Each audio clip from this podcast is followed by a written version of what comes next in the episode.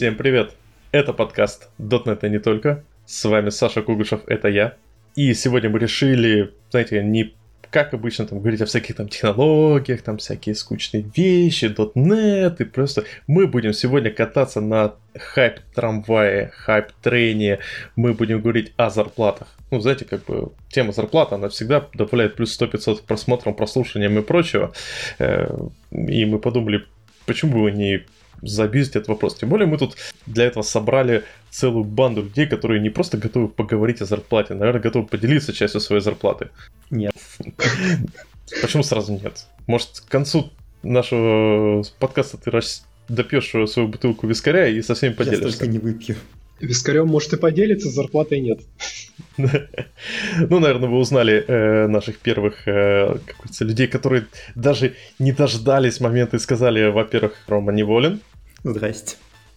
И Артем Акуляков, я тебя считаю, надо перестать называть гостем, ты, по сути дела, ведущий. Кайф. Спасибо, меня повысили. е Привет, ребят.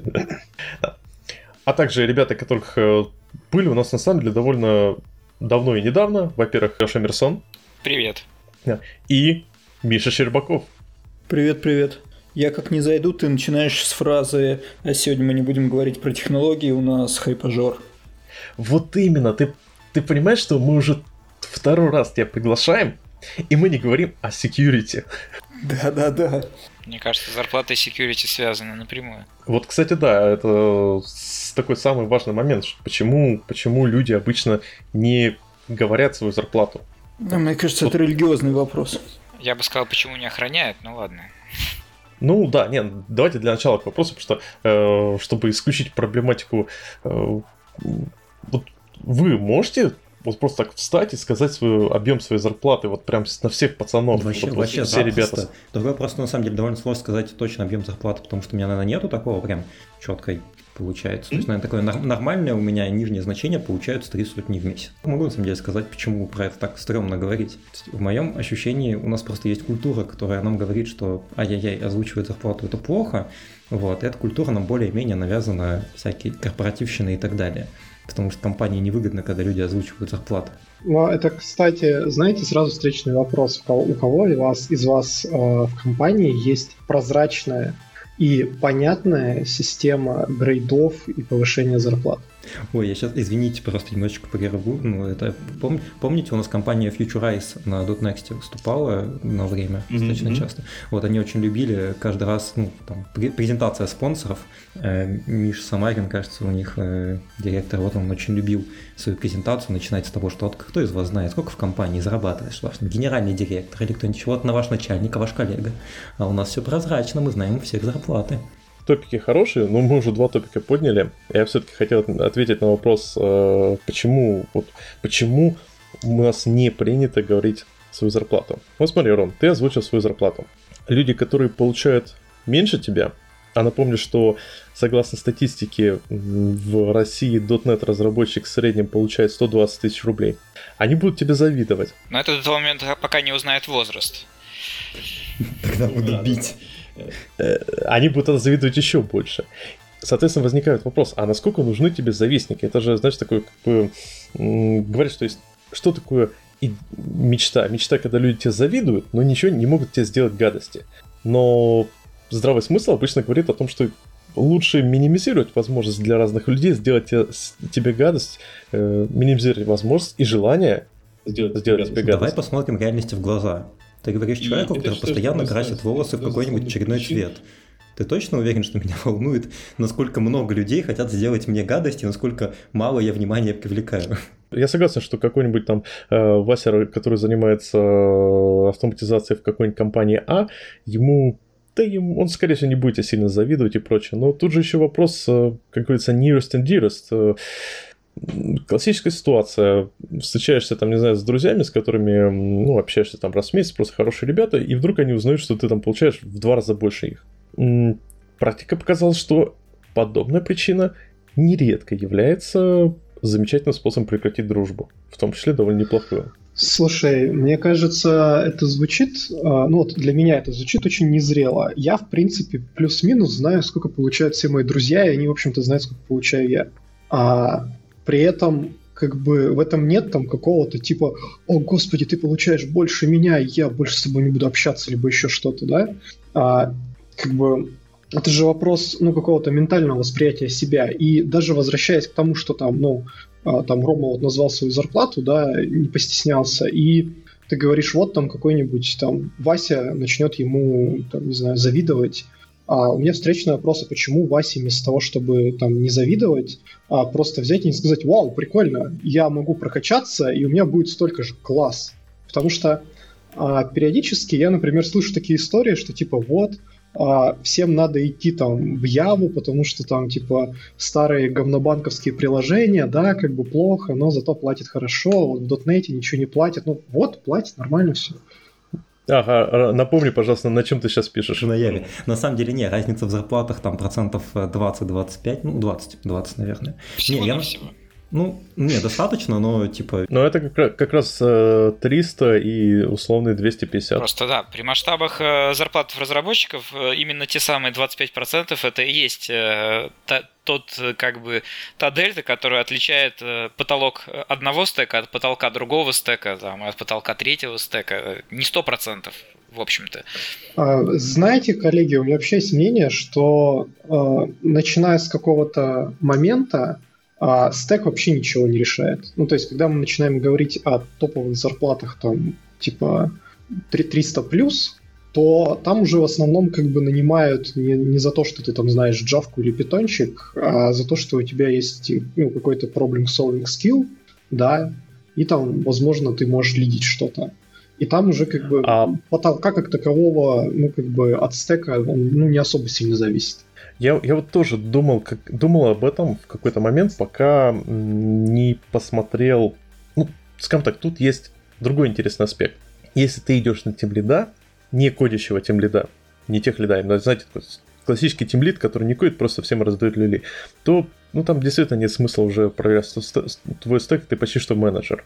Ну, тебе далеко до менеджера, но ты уже можешь таким типа считаться. Но если ты скорее рассматриваешься как э, продвинутый инженер, либо как архитектор, то на более вот этом жирном стеке, там, явовским и прочим, ты, у тебя просто больше предложений, и как результат э, в теории у тебя больше вариантов большая зарплата. Да, и вот я, кстати, э, согласен с этим, потому что как раз это самые цифры, вот, вот как бы, Артем, ты сказал 300 плюс, но вот эти цифры, они, это вот в .NET это 300 плюс, да, а там, скажем, в Java это там, ну, хоть, как минимум 350 плюс, если не 400 плюс, да, где вот начинается то самое, перестает влиять там стек, да, и поэтому зависит от стека, то есть э, в каком-то стеке ты можешь 500 э, получать э, не ну, опять же, не имея вот этих супер э, каких-то скиллов, за которые тебя ценят, э, и только поэтому ты получаешь эти деньги. Нет, почему? А можешь подсказать, где? Я, мне очень интересно. Ну, например, в Machine Learning, Big Data, вот эти все вещи хайповые, которые сейчас, да, вот, э, я сейчас, на самом деле, просто про разницу .NET и Java я максимально просто отвечу. У меня на текущий момент примерно одинаковый скилл в обоих технологиях и примерно такой, ну, одинаковый резюмешка, то есть там примерно одинаково парсится рекрутерами по обеим технологиям. Вот, и меня зовут на, ну, более-менее похожего уровня должности. Поэтому и я сравнительно недавно как раз таки смотрел на вакансии, то есть э, у меня там все лето, у меня закончилась прошлая работа, я смотрел на вакансии. И как раз-таки разница в 20-25% между предложениями на .NET и на Java, это были просто ну, вот разница между тем, какие оферы я получал. То есть это вот буквально конкретно по предложениям мне же. Там, конечно, есть разница от того, что у меня там, не знаю, в джавовых компаниях более топовых есть опыт, чем в .NET, но я не думаю, что это так сильно влияет. То есть скилл по технологиям, с собеса проходил одинаково. Ну, отзвали тоже более-менее одинаково. Поэтому тут такое. Эта разница вот прямо она чувствуется когда вот так вот собес проходишь. Да и мы недавно как раз с Лешей буквально на кухне сидели и общались обо всем этом добре. И там вот по этому общению тоже заметно бывает разница в зарплатах, вот как раз таки эти же 20-25%. Я на самом деле сейчас отвечу просто на более старый вопрос, пока мы от него не убежали. В принципе, э, мы можем порекомендовать нашим ну, слушателям валить на Java? Нет, я это довольно бесполезная затея. Я могу писать на Java, потому что я просто до этого на ней писал и параллельно на ней всегда писал. Если бы я потратил время на переучивание, это могло быть нифига не выгодно. Ну, то есть ты хочешь сказать, что люди, которые пошли на .NET, они э, типа потеряли Они, то, то, то, есть ты, ты выбрал, типа, если ты выбираешь что-то не хайповое, вначале, то все, ты как бы по жизни будешь э, меньше получать, чем остальные. Не знаю, спорно. То есть я просто не ориентировался, если честно, на зарплату. И .NET мне все еще приятнее как технология. Если бы у меня было реально прикольное предложение на .NET, я пошел даже на меньшую зарплату, за это самые 20%. Не, на самом деле, просто сейчас хочу ответить на вопрос, пока мы от него не убежали совсем, изначальный. Когда ты спрашивал, а нафига мне вообще это озвучивать, когда это может привести к каким-то негативным последствиям, если так обобщить. Я просто считаю, что у этого есть вполне себе полезная функция у озвучивания зарплаты. Скорее как? Я считаю, что это оказывает хорошее влияние само по себе на рынок. Во-первых, потому что я считаю, что рынок, на котором никто не называет зарплаты, он удобнее для работодателя, чем для работника. То есть, э, когда люди могут спокойно вслух говорить о зарплатах, это делает условия для работника более прозрачными и удобными. Потому что на момент, когда мы их не озвучиваем, информация о зарплатах есть только у одной стороны, торгующейся, у работодателя. Когда мы их озвучиваем, нормальная информация о зарплатах появляется у сотрудников в большем количестве. Чем больше люди озвучивают зарплаты, тем больше планочка весов склоняется ну, у торгующей стороны на сторону работника. Покуда я работник, а не работодатель, мне это приятно и хорошо. Ну, вот. ну и плюс ко всему, я на самом деле просто очень не люблю политику формата того, что страшно что-то сказать, вдруг кто-нибудь будет завидовать, неправильно подумает, неправильно скажет. Мне она кажется очень такой неправильной и э, ведущей кучу всего плохого, когда люди просто боятся что-то сказать, вот самоцензурятся из соображений, ой, вдруг что-нибудь не так выйдет. Самоцензура зло, поэтому, опять же, я предпочитаю, когда вижу, что ну, не будет для меня чего-то реально плохого, а не может быть вдруг когда-нибудь, озвучивать информацию, которая выглядит как та, которую хочется засамоцензурить. На самом деле, если смотреть на компании, которые, э, даже не то что компании, есть компании, есть даже страны, в которых э, э, просто не, из-за их налоговой системы невозможно скрыть свою зарплату, потому что все данные открыты. А проблема, как всегда, в момент перехода. То есть, если ты никогда не скрывал свою зарплату от людей, и все окружающие твои ее знали, то это не проблема потому что они видят, что происходит, как растет. Но когда этого нету, люди делают предположения, и опять же, практика показала, что э, всегда все проблемы возникают не когда ты длительное время э, в открытую живешь, а когда ты раскрываешься. Вот когда проводишь такой каминг-аут. Какие проблемы-то? У меня никогда не было. Ну, опять же, это, знаешь, такой, вот в твоем случае у тебя не было, но э, не забываем, что люди разные, у людей разные, как бы, так сказать, особенности разные, опыт работы, да и разные персональные качества. А, я бы сказал, что здесь э, подходят э, такие простые понятные нам вещи, как инкапсуляция, да. А, полиморфизм. А, ну, значит, полиморфизма не знаю. Тут надо как бы как организовать наследование, как бы не все до этого еще пока дошли. Вот, поэтому тут вопрос отдельный. Но как минимум инкапсуляция, то есть, э, ну, всегда же, да, когда проектируется какой-то API, там что-то взаимодействие, у тебя есть две политики, да, либо э, разрешено все, что не запрещено, либо запрещено все, что не разрешено. И э, в вопросе выдачи информации наружу о своей жизни, ну, я, например, скорее подхожу сейчас, да, в этом периоде жизни, э, с точки зрения, что Э, ну, скорее запрещено то, что не разрешено, в смысле, что не требуется выставлять наружу, то я не выставляю. Хотя раньше у меня был подход скорее близо, близкий к Роминам, но жизнь показала, что это не самая э, временами правильная стратегия и приводит к разным э, иногда неприятным эффектам. Давай обсудим вот эти неприятные эффекты, потому что я тоже могу привести примеры, когда излишняя открытость приводит к проблемам. И, пожалуйста, Леш, расскажи хоть какой-то пример, чтобы люди понимали. Желательно про зарплаты именно, потому что я все-таки шарю информацию о зарплатах, а не абсолютно всю.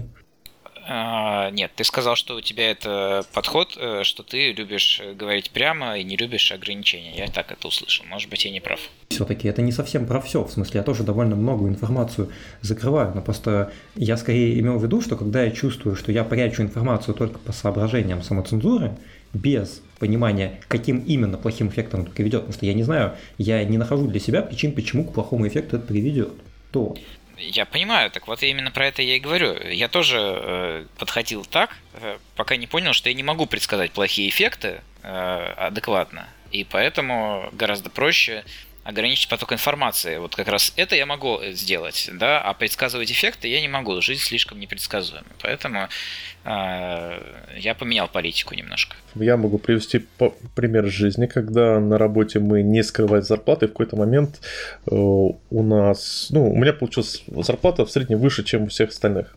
И это был, потом как-то общаясь с, с другими ребятами, огромным триггером для всех остальных, чтобы ввести, ну, грубо говоря, от ребят был большой негатив. И это было одним из таких триггеров этого негатива. Потому что зависть, потому что завидует. Почему он, подожди, он же младше подожди, меня а и так далее и тому подобное. Почему у них э, был негатив? То есть тут же, ну, вопрос а в чем, это да, люди, если... у людей как бы... Нет, нет, нет, подожди, это, э, ну, я считаю, что вот этот вопрос, да, это не только про людей, это еще про то, как работает компания, да, если э, в компании там есть, грубо говоря, какой-нибудь Саша, не будем называть фамилию, который очень крутой чувак и буквально тащит на своей спине, значит, весь продукт, то он будет получать больше, чем все остальные, если ну, все остальные понимают, почему он получает больше. Не потому, что у него красивые глаза, или он э, сын гендиректора, либо еще что-то такое, да, потому что он реально как бы делает больше, у него больше ответственности, он получает больше денежек то, как показывает Это практика, только... ни у кого не возникает вопросов, да. Но в русских компаниях, ну, часто, на самом деле, бывает такая история, когда зарплата конкретному сотруднику определяется не тем, какова у него зона ответственности или какие у него скиллы, а конкретно тем, как сильно он продавил HR, когда его брали на работу. Это, кстати, очень сильно зависит в том числе и от э, человека. И тут, я думаю, можно поговорить о стратегиях, как поднимать себе зарплату, потому что моя лично, мой личный опыт показал, что самый эффективный способ держать зарплату сотрудника, как говорится, в предсказуемом и комфортном э, виде, это повышать ему ее регулярно. Ну да, потому что, ну в смысле, тут есть два варианта. Либо сотрудник не растет, тогда это довольно грустно, откровенно говоря, сотрудник, потому что я считаю, что если программист не учится постоянно, то это как программист не самый лучший специалист. А если программист растет, то не поднимая ему зарплату, ты рано или поздно вынудишь его пойти искать больше зарплат на сторону. Так какие все-таки? Мы тут обсуждаем вопрос зарплат. Давайте, может, кроме того, чтобы мы хвастаемся, какие у нас, какие мы хорошие высокооплачиваемые работники, давайте подумаем, какие можно полезные советы дать нашим слушателям, а, как э, себе вот деньги больше выбивать из начальства, как э, это делать на момент постановки задач на собеседовании, но не оффером, сразу говорю, э, просто не оффером, приходить с оффером это плохая идея, просто со своим предложением, типа, я хочу вот чуть побольше. Предвосхищать предложение этого. Почему с оффером плохая идея? По-моему, отлично работает. Ну, один раз. Один раз в одной компании. Но есть много компаний. Не, на самом деле, смотрите, мне просто кажется, что ну, то, что озвучивать, как выбить побольше денег, это звучит такое себе, мне не нравится концепция выбить. То есть я могу сказать, как обычно я зарабатывал денег. То есть я просто, ну, не знаю, хотел поменять работу, ну, и обычно получалось по форматам что-нибудь типа переезда или что-то такое, да, но окей, я смотрю на какие-нибудь компании, вот эта компания мне нравится, что им по технологиям надо, вот это, сколько на рынке для такого уровня компании стоит разработчик, ну, вот столько-то. Смотрю на список технологий, я знаю, если что-то не знаю, подучиваю на достаточном уровне, прошу у них столько, сколько стоит для этой компании этот разработчик, все, что выбить-то больше. То есть, ну, просто не знаю, я Но... понимаю, что синьор компания, разработчик для одной компании стоит дороже, чем синьор разработчик для другой компании. Если хочу больше денег, я пойду в более топовую компанию, где больше стоит синьор разработчик. Не-не, э, опять же, опять же, вариант. Не, это, это смотри, это на самом деле э, вполне э, подходящая стратегия. У нее есть один маленький недостаток. Как, бы, как и все стратегии, я считаю, нужно смотреть по своим качествам. То есть подходит она тебе или нет. Так вот, у джоб-хоппинга есть один маленький интересный недостаток, что э, ты никогда не должен останавливаться на локальном рынке. Потому что, допустим, в Питере уже просто так девелоперу, который там э, поменял три места работы, выше 200 э, особо не прыгнешь. Почему? Ну, именно на локальных э, местах Нет, работы. подожди, а почему? Почему не прыгнешь-то? В чем, в чем проблема? То есть я сейчас в Питере работаю на русскую компанию. Смотришь, мое резюме – это чертова портянка. На самом деле, я немножко не, не согласен в обсуждении в этом ключе, потому что... Ну, погоди, а что, а, что, а что за компания? Давай даже посмотрю, что у них написано на HeadHunter. Я не хочу ее озвучивать, к тому же, если говорить честно, то через, через месяц мы с ними расстанемся, но, правда, там довольно специфичная причина, через месяц узнаете. Вот. Но я не хочу ее, если честно, озвучивать сейчас. Вот, я даже специально в LinkedIn не писал. Mm. Ну, окей, то есть есть... А, окей, то есть, а сколько таких компаний?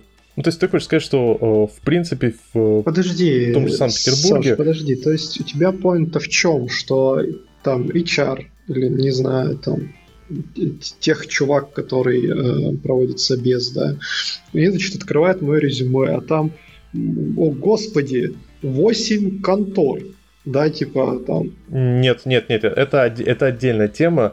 Что, что является триггером? Для многих действительно не-не, в данном случае я просто говорю, что если посмотреть на список компаний и их вакансий на LinkedIn, то э, потихоньку к вот этому э, верхотурке из э, 250, 300, 350 и прочее, э, да ты практически не можешь найти в открытом э, доступе эти вакансии. Нет, подожди, а, смотри, в чем история. Ты ведешь к тому, что переезжать придется, или к чему ты ведешь? Да, да, а. да, как раз и либо удаленная работа, или что, потому что введи сейчас на HeadHunter слово C-Sharp и посмотри, сколько вакансий.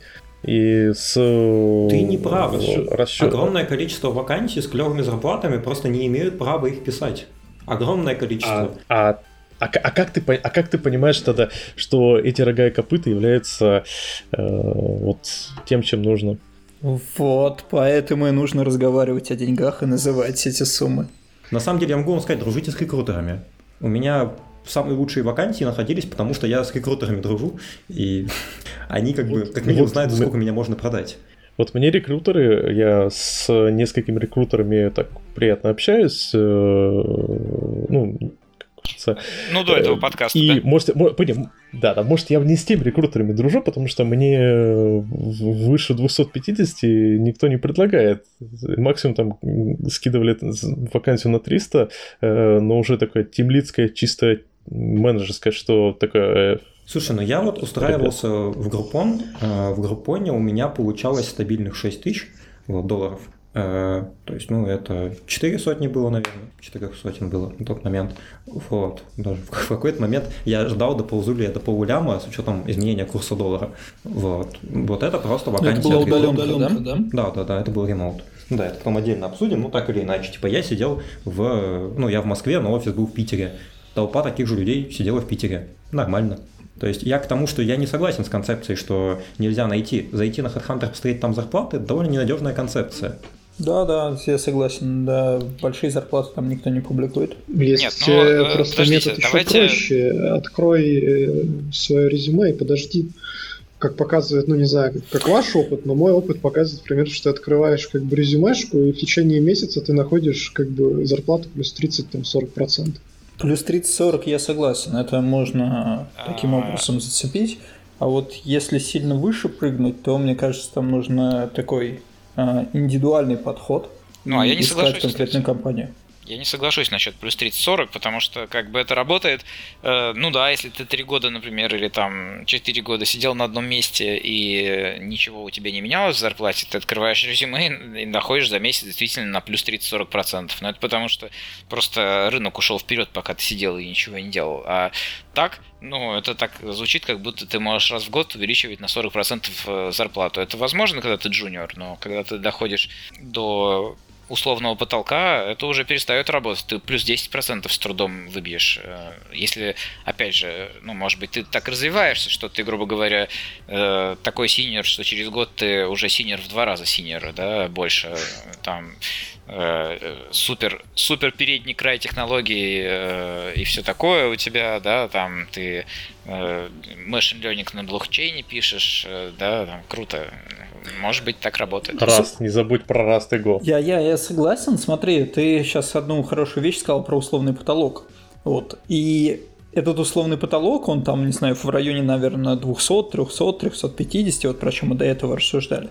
Вот. Но есть способы как бы его пробить, и вот с этими, ну, эти способы найти э, помогает как раз обсуждение зарплат, когда ты знаешь, что есть люди, которые, например, на фрилансе, на каких-то компаниях, либо просто удаленные сотрудники зарубежных компаний, когда ты знаешь их цифры, ты как бы немножко понимаешь, что потолок-то прозрачный. При желании, если тебе действительно важны деньги, то ты можешь их получить. Ой, я вспомнил самую лучшую историю, прям специально для этого выпуска. Она где-то годовалой давности, когда я, ну даже больше, наверное, ну, короче, когда я вернулся из Германии и смотрел вакансии, куда я могу устроиться. Вот, у меня был один знакомый, мы с ним знакомы, типа, лет, ну, не знаю, пять, ну, пересекались довольно мало. И я с ним работал, на фрилансе еще пересекался, когда вот лет пять назад в фрилансе. Вот, но он меня помнил, типа, совсем пацаном, вот, тут как бы пять лет, чуть изменилось и так далее, но с ним как-то пересеклись и общались. Вот, и получилось как-то так, что, ну, мы с ним работали, это была довольно небольшая компания, вот, он там получал 120. Вот, прошедшие 5 лет он стал получать 150, и считал, что это безумно много. У него резюме было какое-то вообще совершенно потрясающее. То есть он в той компании архитектором сделал. Когда узнал, сколько зарабатываю я, он немножечко выпал в осадок, вот, начал искать работу, и у него, я не, по-моему, он там 350 нашел. Что-то такое. Вот. Я просто это к тому, что озвучивание цифр на самом деле может привести к очень позитивному эффекту, потому что он как бы такой довольно оторванный от индустрии, от всего чувак, он сидел такой 150 тысяч, ну никто из моих знакомых столько не получает, он в IT никак не общался и так далее, у него знакомые там просто какие-то такие типа слева ребята. А, вот я... Слушай, да ладно оторванный, вот моя история ухода на фриланса, она примерно такая же. В какой-то момент один мой знакомый сказал, что он 6 тысяч получает на работы на штатовского заказчика. Вот. И у меня тогда так, опа, 6 тысяч. Вот. И после этого я ушел на фриланс. Так бы вряд ли я бы пошел. К вопросу о том, зачем мы это озвучиваем. Да, да, да, да. Миша, главное, так и согласен, это полезно. История должна была звучать а... так. Я ушел, вот узнал, что он зарабатывает 6 тысяч, ушел на фриланс, стал зарабатывать там 3. И стал зарабатывать так геморрой. Но у нас, у нас про фриланс был уже выпуск э, полгода назад. Да не, ну вместо фриланс можно подставить другое слово, там какая-то компания в России или какая-то компания за рубежом. Нет, я, больше. я просто хочу сказать, что, ну, во-первых, есть знаменитый анекдот э, про «и вы говорите», да, вот, а во-вторых, э, вот э, Рома сейчас эту историю рассказал, и вот это к вопросу о том, почему там озвучивать или не озвучивать хорошо, да, зарплаты, вот если бы этот товарищ не нашел в итоге работу на 350, да, а нашел бы максимум на, там, я не знаю, 150 свои же собственные собственные, то, э, возможно, ну, я не знаю, сколько там у вас отношения, э, как бы, насколько они э, близкие и ценные, но отношения могли бы испортиться, потому что... Ну, Лёвой я бы с ним дальше не общался. Если честно, я не знаю, как бы это есть так немножечко в бок, но если честно, если мы общались с человеком, он узнал мою зарплату, после этого он перестал хотеть со мной общаться, я больше не хочу общаться с этим человеком. Честно и совершенно искренне, потому что это были какие-то очень странные у вас отношения. Ну, честно. Ну, ну опять же, это очень тут нельзя забывать, что мы люди разные. И э, вот, вот, Роб, может, может тебе... Слушай, не знаю, у тебя так знаешь, много друзей, я что... Вот как бы серьезно. Вот это ну, довольно реально странно. То есть вы как бы общались, общались, у вас были какие-то общие интересы, ну, типа, не знаю, там, ну, и просто так же общались. И тут чувак узнает, что там ты получаешь больше него, и он такой, все, уходи из моей жизни. ну, ну это, это, это реально странно. А при чем тут это? Тут Слушай, тут может быть ситуация очень похожая, но это как бы не из моей истории, это скорее из истории родителей, когда вот как бы, да, ребята общались, э, чувак узнает, что зарплату, он говорит, ну окей, э, приходит домой, ему жена э, рассказывает своей жене, она говорит, что ж ты такое, и начинает его пилить и все такое, и как бы у человека ухудшается, и из-за этого ухудшается отношение, потому что не этот чувак плохой, это у него жена такая, что она начинает его пилить, подтачивать, и он перестает с тобой общаться, потому что это приводит к негативу. странно, он сам ее выбрал, если она такая плохая, ну он либо с ней должен справляться, либо, ну не знаю, что его проблемы. Слушай, ты же человек, ты же тимлит, я забыл. Ты же тимлит вроде. Сейчас у меня На... позиция сеньор, э, сеньористый сеньор. Ну, ты же сеньорист, ты сеньор. Ты же знаешь, что как бы э, подход, э, ну, люди, мы выбираем людей, те, которые нам не нравятся, не подходят. Он как бы замечательно работает, но э, в ограниченном количестве. Хочешь не хочешь, всегда приходится работать с тем, что дают. Друзья не совсем про это, мне кажется. Я не, я не думаю, что жена или друзья про этот подход. Вот на работе я с ним полностью согласен, честное слово. То есть с коллегами работаю с теми, кто есть, и то, и то, и то. Я на тех, с тех пор, как я на том этапе, когда я уже могу хоть сколько-то сам собеседовать и подбирать команду, да, я с ним не согласен. Я выбираю людей, с которыми мне комфортно именно работать в том числе. Вот. Ну, если мы говорим про друзей, то вообще не согласен. А если мы говорим а, про жену, окей, про друзей, то в я, особенности. Кстати... Да вообще о чем речь? Не, а, слушайте, про друзей я соглашусь, потому что тут действительно, ну, тут, тут на самом деле еще хороший аспект. Есть как бы друзья, есть приятели, есть люди, с которыми просто прикольно покатать в дотку. Но на работе, особенно если мы говорим о каких-то деловых отношениях, э, я думаю, нужно строить максимально я считаю, что необходимо приложить максимально усилия, чтобы минимизировать какие-то источники негатива в деловых отношениях.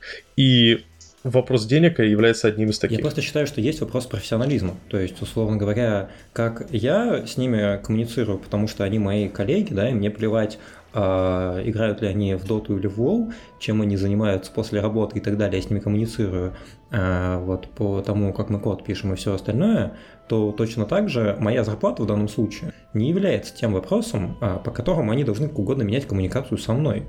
Они могут, например, поменять коммуникацию с линейным менеджером или кто им там назначает зарплату по этому поводу. Прийти к нему и наехать. Почему я получаю недостаточно, ну, например. Ну, вот я, кстати, поддерживаю. Люди, люди ну, нелогичные. Э, и...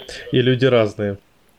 А ты хочешь еще... Погоди, ты хочешь, чтобы люди все, с которыми ты по долгу службы и работы общаешься, заказчики, э, просто коллеги, вот тот э, тестировщик, вот тот DevOps, чтобы они были идеальными суперпрофессионалами, полностью подходящие под все вещи, и, значит, просто зачем их надо выкидывать? Люди разные, со всеми тараканами. Пожалуйста, но речь не об этом, тем не менее. Ты говоришь, что есть потенциальные проблемы. Пожалуйста, но тем не менее, чем более профессиональный человек, тем больше он должен уметь свои проблемы контролировать. В смысле, понимаешь, с тем же успехом мы придем к тому, что волосы в красный красить тоже говно идея, причем мы к ней придем совершенно обоснованно, потому что ровно с тем же я точно знаю людей, которым не хотелось со мной работать, потому что что это за говно малолетнее с красными волосами. Ну, буквально. Вот. Я думаю, в Deutsche Bank или же в каких-то... Хотя нет, в Deutsche Bank там достаточно э, адекватная стала структура, но я думаю, в компаниях, которые напрямую связаны с банковским сектором, инвестиционными э, вещами, э, да, красные волосы могут быть э, отрицательным фактором. Стоп, секунду. Я могу пример привести собеседование в банк в гавайской рубашке. И это было одной из причин, э, почему его в банк не взяли. Точнее, по-моему, чуть ли, не, чуть ли не той самой. У меня как бы есть встречный вопрос. А если ты приходишь на собес, не знаю, там, в гавайской рубашке, ну, ты не пьяный, там, не грязный, ну, просто, блин, вот нравится тебе гавайская рубашка. И тебе говорят с формулировкой, что мы тебя не взяли, потому что у тебя гавайская рубашка, ты вообще захочешь в этом месте работать? Потому что, ну, тебя, типа, не взяли uh, из-за рубашки, а потом тебе скажут, что, не знаю, там, а ты должен ходить э, в начищенных туфлях лакированных, э, э, удавки и там пиджаке в любую жару, и типа мы тут инвестиционный банк, нас не волнует. Ну, ты захочешь в этом месте работать или нет? Знаешь, звучит как эти зажравшиеся программисты. Я точно знаю минимум одну топовую компанию, которую знают абсолютно все здесь присутствующие, которая не взяла меня буквально из-за возраста, потому что мне потом это сказала девочка HR, вот, отдельно. При том, то есть, ну, вот буквально официально единственная причина, почему меня не взяли. Вот. И э, ровно с тем же успехом я ну, знаю несколько компаний, которые подозр... скорее всего из-за этого меня не взяли. Вот, то есть тут такой точной инфы нету. И единственное, что я могу по этому поводу сказать, офигенно не хочу там работать, больше никогда туда не подамся, в каком бы возрасте я ни был и так далее. Вот. И то, что ты говоришь, ровно то же самое. Если меня из гавайской рубашки действительно не хотят брать на собеседовании, клево, что мы это выяснили именно в этот момент, потому что я-то гавайскую рубашку планировал во вторник надеть, а не на собес. Так случайно получилось, чтобы меня во вторник уволили. И тут еще, да, кстати, коллеги, только, да, один а, момент. Извини, извините, пожалуйста, можно просто отмечу один момент. Коллеги, давайте не будем забывать, что наши слушатели не все являются топ-спикерами .next и э, популярными, известными людьми в сообществе. Давайте все-таки не забываем, что среднестатистический разработчик, он конечно, выбирает себе компанию, но э, за ним не бегают рекрутеры, поднося там подтирая за ним все что угодно, приходите, приходите к нам, нам нужен э, такой человек. Давайте все-таки рассчитывать, что среднестатистический человек, если он хочет прийти в Deutsche Bank на их э, действительно крупные зарплаты, ну, не знаю, он, скорее всего, потому что, ну, хрен с ним Саша, это, почему ты среднестатистическому разработчику топовую компанию предлагаешь? Я тут не соглашусь, прям сильно не соглашусь. Я думаю, мы просто, вот, например, прикол-то в чем? Э, за мной будут бегать, но на зарплату в полтора раза меньше, чем то, что я прошу на зарплату, которую я прошу, за мной бегать не будут. На зарплату, которую я прошу, стоят несколько таких же чуваков. Вот, с той же того же уровня крутизны, и все, не бегают точно так же выбирать. А на зарплату выше, чем то, что я прошу, точно так же может начаться Deutsche Bank. Вот. А о чем речь-то? Принцип тот же, просто, ну, я получаю больше в любом случае, да, я получаю больше за э, скилл, опыт и так далее, да, естественно. Но прикол в чем? Просто тот чувак ищет зарплату на 120 тысяч, и у него точно так же. Компании, которые подают чуть меньше, чем он хочет, их много. Компании, которые дают ровно то, что он хочет, маловато. Компании, которые дают больше, еще меньше, ну и так далее, да. То есть ну, уровень зарплат разный, но так или иначе. А, ребят, э, ну, а я и про это, про это смотрите, хочу сказать, я что... хочу сделать небольшой backtracking просто. А, как бы давайте посмотрим на эту историю вот про рубашку с точки зрения работодателя. То есть к тебе приходит супер офигенно крутой чувак, который соответствует тебе, ну как бы вот э, твоим потребностям по всем вообще позициям. И ты его не берешь из-за рубашки. Внимание, вопрос, ты больной, блин? Нет, Потому подожди, что... не больной. Ты бизнесмен, да твоя что... задача деньги зарабатывать. Если ты можешь нанять сотрудника, который тебе а, а сделает а деньги, то тебя рубашка не должна останавливать. А почему ты считаешь, что э, берут исключительно по техническим э, вопросам?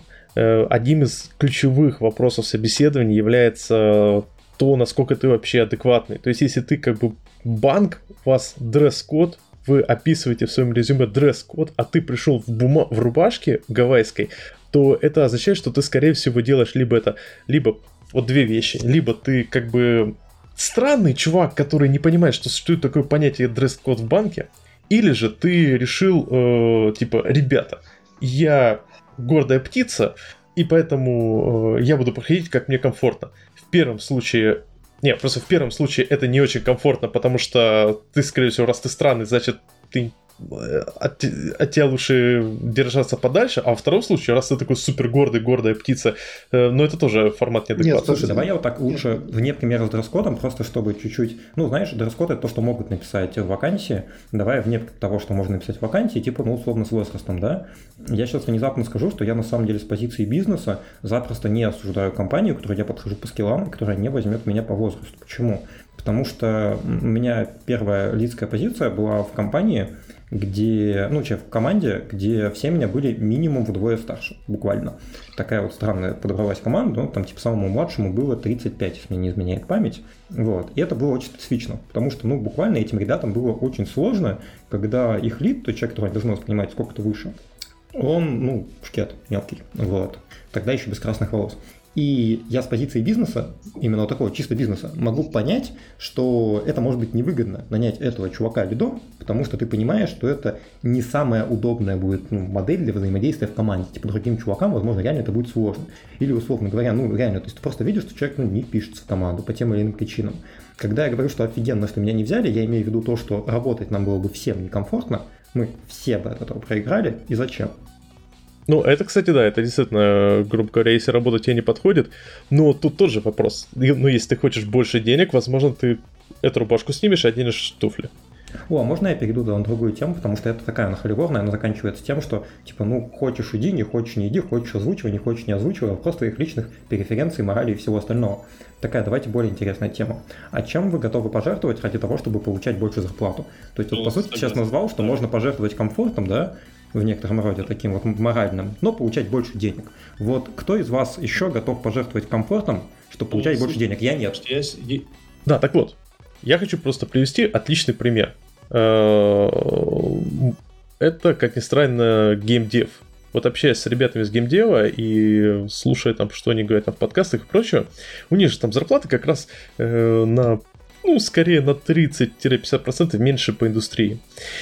И там действительно народ как бы вполне серьезно обсуждает мысль, что, ну, как бы зачем я сижу, работаю в геймдеве, и многие подтверждают, что да, типа по фану, потому что это приносит удовольствие. И я думаю, что вот я, как многие люди, которые выгорают на какой-нибудь интерпрайзной работе, э, они, возможно, в геймдеве добились бы больших успехов просто за счет того, что как бы, они бы там работали усерднее и могли бы большего добиться. А на Enterprise они сидят там, а их уже тошнит от, там, не знаю, следующей версии .NET э, и колупания Legacy, э, и они поэтому не развиваются. Я сейчас вкину в копилочку этого, ну так, очень быстро, чтобы дискуссия была предметнее. Э, я говорил, что я, мне в текущей компании осталось работать месяц, вот через месяц у меня зарплата станет, ну, процентов на 30-40 меньше. обсуждать. Вот как бы я готов жертвовать деньгами. Вот э, я я хочу все-таки добавить на тему, э, просто, по-моему, Рома сказал, что неважно, э, сколько, ну, вот, по-моему, Саша спросил, на, на больше денег или кто-то. Ну, короче говоря, я к тому, что вот в моем представлении как раз важна э, сумма, потому что по факту э, вот ты терпишь какие-то, э, да, чем-то жертвуешь, да, ради, ради каких-то денег. Э, в принципе, ну, если, ну, то есть можно считать, конечно, что, в принципе, денег много не бывает и все такое, но тем не менее, скорее всего, какие-то есть э, цели, да, есть, э, ну, что-то ради чего ты, собственно, хочешь больше денег, э, и я имею в виду, что, грубо говоря, потерпеть какое-то, то есть что-то, да, в течение какого-то времени за какую-то прибавку, это примерно эквивалентно потерпеть в два раза хуже, но в два раза меньше времени и в два раза больше денег. Ну, то есть я имею в виду, что за миллион долларов можно за короткое время потерпеть больше, чем э, за, ну, заработав сразу намного времени вперед и потом, например, не работать, да. Слушай, да положа руку на сердце за миллион долларов, я думаю, тут каждый долго бы терпел. Так что... Вопрос, сколько, да, да, понимаешь, если это миллион долларов а, да... на несколько лет, то так, это уже неинтересно. Да, давайте, давайте, давайте, может, просто более конкретный пример. Например, вот у тебя вариант э, пойти в какую-нибудь адское легаси, в котором ты будешь, причем с такими жесткими таймингами, когда у тебя э, стоит э, таймтрекер, э, адский легаси код, который выжигает тебе мозги. Э, ты четко работаешь по таймтрекеру, но зато получаешь там, блин, очень много. Слушай, это прям вот, вот э, разговоры с HR, которые тоже, ну не знаю, в моей практике любят обсуждать эту тему, и все почему-то любят брать э, крайне полярные э, ситуации. А в жизни их нет, в принципе, практически никогда. У тебя есть э, э, варианты, которые не сильно отличаются в плане сложности работы, ну не кардинально, не настолько, насколько ты описал. Вот. А зарплата там отличается нормально так потому что просто по другим причинам технологии не так сильно влияют, насколько там а, бизнес приносит денег. И, скорее всего, это обусловлено другими вариантами, то есть просто компания на тебе больше заработает. И почему тогда не менять, если ты можешь заработать, скажем так, пропорционально больше тому негативу, который ты получишь? Ну, кстати, да, это классический пример выхода из э, зоны комфорта. То есть, когда ты такой сидишь, думаешь, ну я поменяю, там что-то будет не то и так далее и тому подобное. Не, ну так слушай, на то собеседование, чтобы ты мог общаться не только в одну сторону, но и в другую, да, то есть для меня все собеседование важный этап пообщаться с командой, в смысле я могу на собеседовании более-менее понять, ну, насколько приличная инженерная культура в компании, насколько мне будет удобно договариваться с людьми, это в тему жестких дедлайнов и так далее, да, то есть, э, например, по мой основной проект текущий я выбрал по такому ключевому критерию, потому что я понял более-менее там, за время собесов, что мне будет удобно договариваться с командой, с руководителем, с кем угодно, там, любых изменениях, которые хочется провести. Рефакторинг, переработках, о чем угодно, да, то есть, ну, такое одно из важных условий комфорта, чтобы я понимал, что я могу сделать удобную инженерную среду. В смысле, ну, нету так... Я правда не думаю, что это прям настолько уж реалистичный кейс, когда ты посоветовался, пообщался с людьми, такой думаешь, ну вот все вроде выглядит как бы, что можно с ними общаться, да, а потом херак этом полнейшее говнище. Но это уж как бы сам дурак. А, я вот, кстати, тут... И, кстати, э, сейчас, э, Саш, подожди, я не, э, буквально у меня коро- кор- да, короткая да, да. мысль. То есть я на вопрос вот про изначально заданный, да, что готовы, готовы чем-то жертвовать или нет, отвечу так. Вот у меня был такой пример. Э, мне предложили работу, на, ну, звучало, в принципе, неплохо, интересный проект и все такое, вот, и предлагали там пять с половиной тысяч долларов в месяц, вот, и э, попробовав, э, ну, это была удаленная работа, там, на скажем, компанию иностранную, вот, но с выходцами из России, ну или, по крайней мере, с русскими по национальности, вот, то есть, потому что это не, не, там, не совсем иностранная в плане ментальности компания. Так вот, а, я попробовал с ними два дня поработать, а, я за это ничего и не просил, и не получил, соответственно, там никаких денег, э, через два дня я понял, что мне с ними не по пути и работать я с ними не буду. Хотя ничего ужасного там не было, и они вообще гордятся, что у них текучка очень маленькая, и, и народ у них работает там годами, и все хорошо, вот, но я понял, что я не выдержу сколько-нибудь длительное время с этими людьми, потому что у нас с ними разные а, ну, не сходится, короче говоря, общение у нас с ними. Вот, и мы с ними не сработаемся. Так что, ну вот, наверное, наверное, это... То есть, как бы, в принципе, э, в итоге я не зарабатываю 5,5 тысяч, да, но, тем не менее, э, тем не менее, я и не э, работаю в каком-то совсем там, некомфортной обстановке, да, как это могло бы там сложиться. Знаете, ребят, вот э, я сейчас все это время сижу, как бы слушаю вас и думаю, а, на что я не готов пойти за деньги, вот, и а, я довольно четко для себя понял, ну, в плане работы, не надо так хихикать, а, значит, а, что я не готов просрать инженерную культуру в компании за бабки. А что я имею в виду под этим? А, так получилось, что начало моей карьеры прошло по таким довольно веселым компаниям, типа а, там крупного энергетического холдинга, крупного алюминиевого холдинга, крупного значит, э, банка российского. Вот. И как бы во многих из этих компаний была ну, как бы такая вот как раз история про там дресс-код, а, вот эти все вещи, значит, и вот э, ты там не пришел в рубашке, ты нам не подходишь, либо еще в чем-то, да. А, и зачастую в таких компаниях обычно м, были довольно серьезные проблемы не только там с дресс-кодом, да, а с тем, чтобы, в принципе, а, построить процесс и с тем, чтобы работать ну, на результат, они, они не потому, что там надо работать, да. Вот. И, в общем, сейчас вспоминаю всю эту историю, я понимаю, что туда не хочу возвращаться ни за какие деньги в принципе. Да, потому что там, грубо говоря, мой путь в фриланс начался как бы в, ну, в тот момент, когда я был там на должности а, архитектора, у меня было там в подчинении там около 20 человек, и там все в моем маленьком городишке думали, что я пришел к успеху, но каждый день, приезжая на работу и занимаясь какой-то лютейшей ахинеей, связанной с кучей бумажек и просто работы в стол, а я просто там, ну, к концу дня хотел выйти в окно. Вот. И, и в общем, вот в это возвращаться вообще ни разу не хочется. Вот ты поднял шикарный вопрос, ведь действительно, вот именно в плане выхода в окно, мне кажется, любому разработчику в какой-то момент нужно понять, что э, деньги и наша работа это вещь такая э, долгосрочная.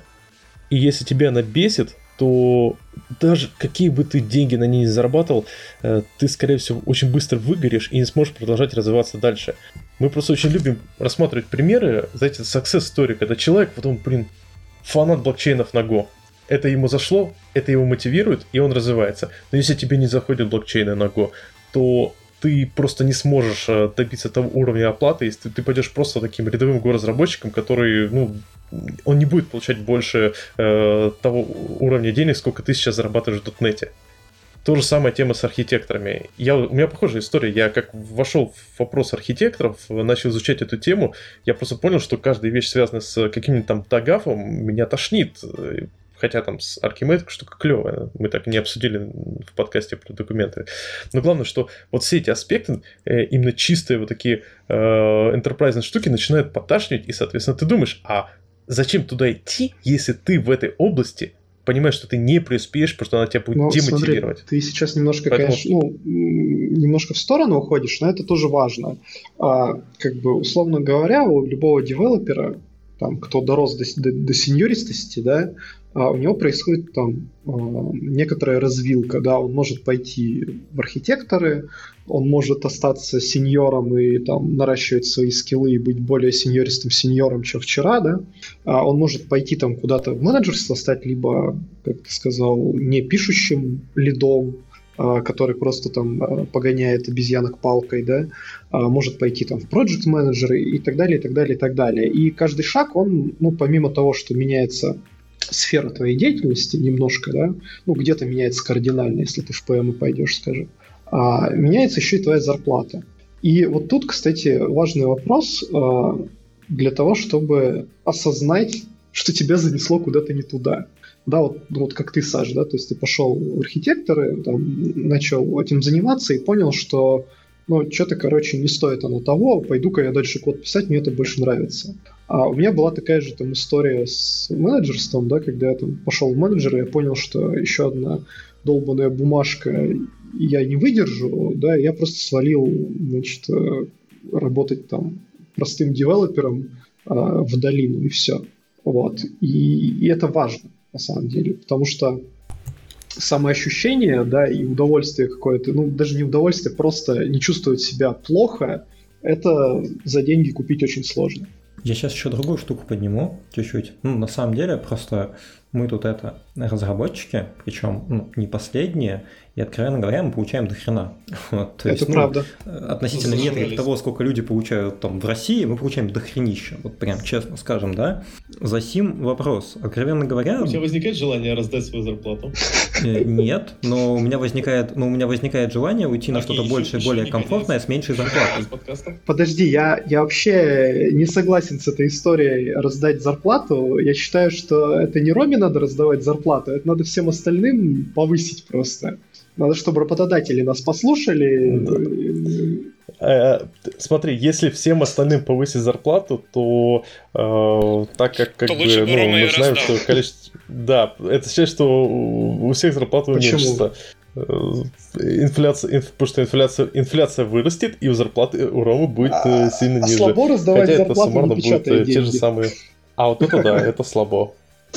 Ну, так как зарплата до хрена, прибавление к ней сколько-то еще до хрена, это, конечно, радостно, это копится в бюджет, вот, и все остальное, но, ну, вообще-то, если честно, с трудом представляю, кому на жизнь, в том числе с семьей, ну, если она не совсем гигантская, нужно сильно больше двух сотен. А, Рома, знаешь, ты все-таки женись, заведи детей, купи билеты на самолет в небольшое путешествие на всю семью, э, и ты поймешь. Вот эта зарплата в 300 тысяч. Окей, взяли.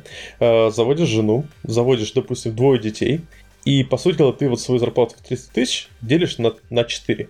Сколько получается? Нет, ты преувеличиваешь, ты не прав. Это экономически не так работает. Нет. А я все-таки скажу, Рома, женись и заведи двух детей.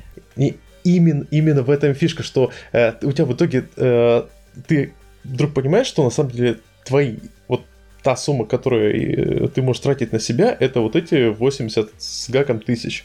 Давай перейдем в реальность. И у нас семья, живущая на 200 тысяч, это богатая семья. Ну, просто потому что у нас э, очень много семей, которые живут на 17 тысяч. А это, напомню, как бы э, многие... Не, некоторые политики считают средним классом в России. Сказал Саша, который говорил, что я буду банить за политику. Извините, пожалуйста. Некоторый один политик. Я, на самом деле, вел просто к тому, что условно разница в 50 тысяч кажется совершенно гигантской. Это правда. Это много денег.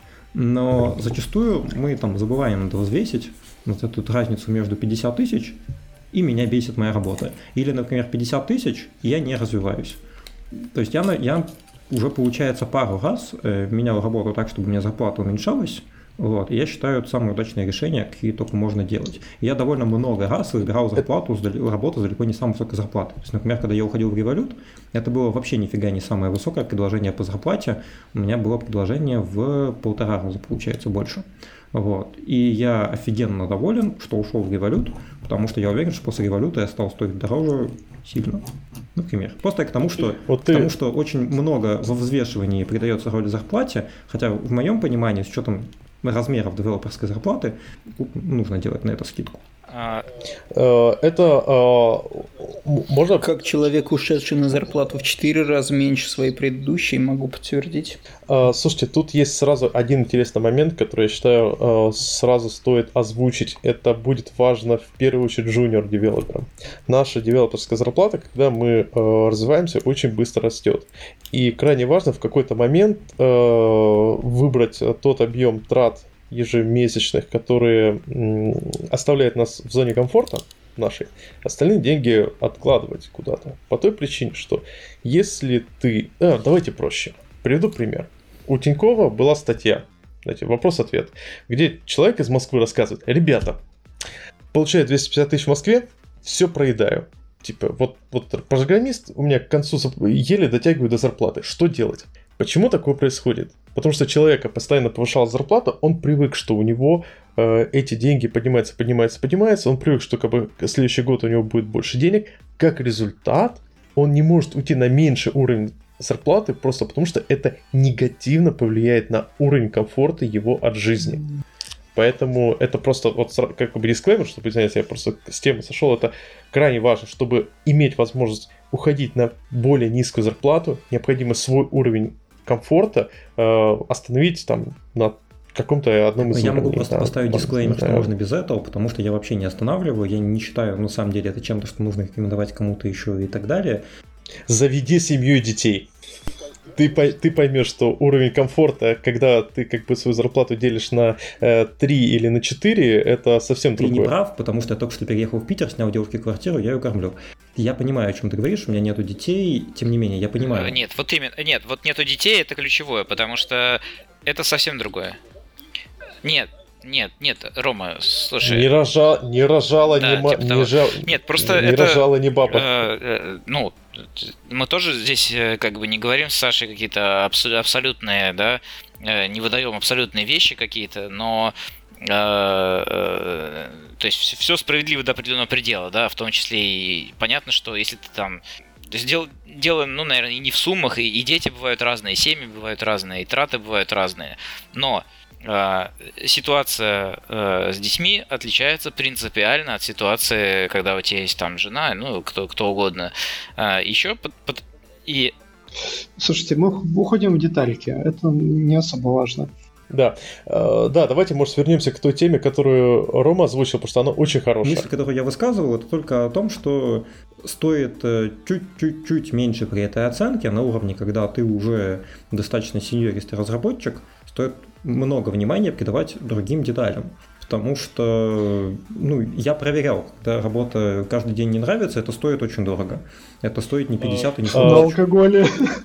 Вообще ты описал... С этим я э, абсолютно согласен. Да.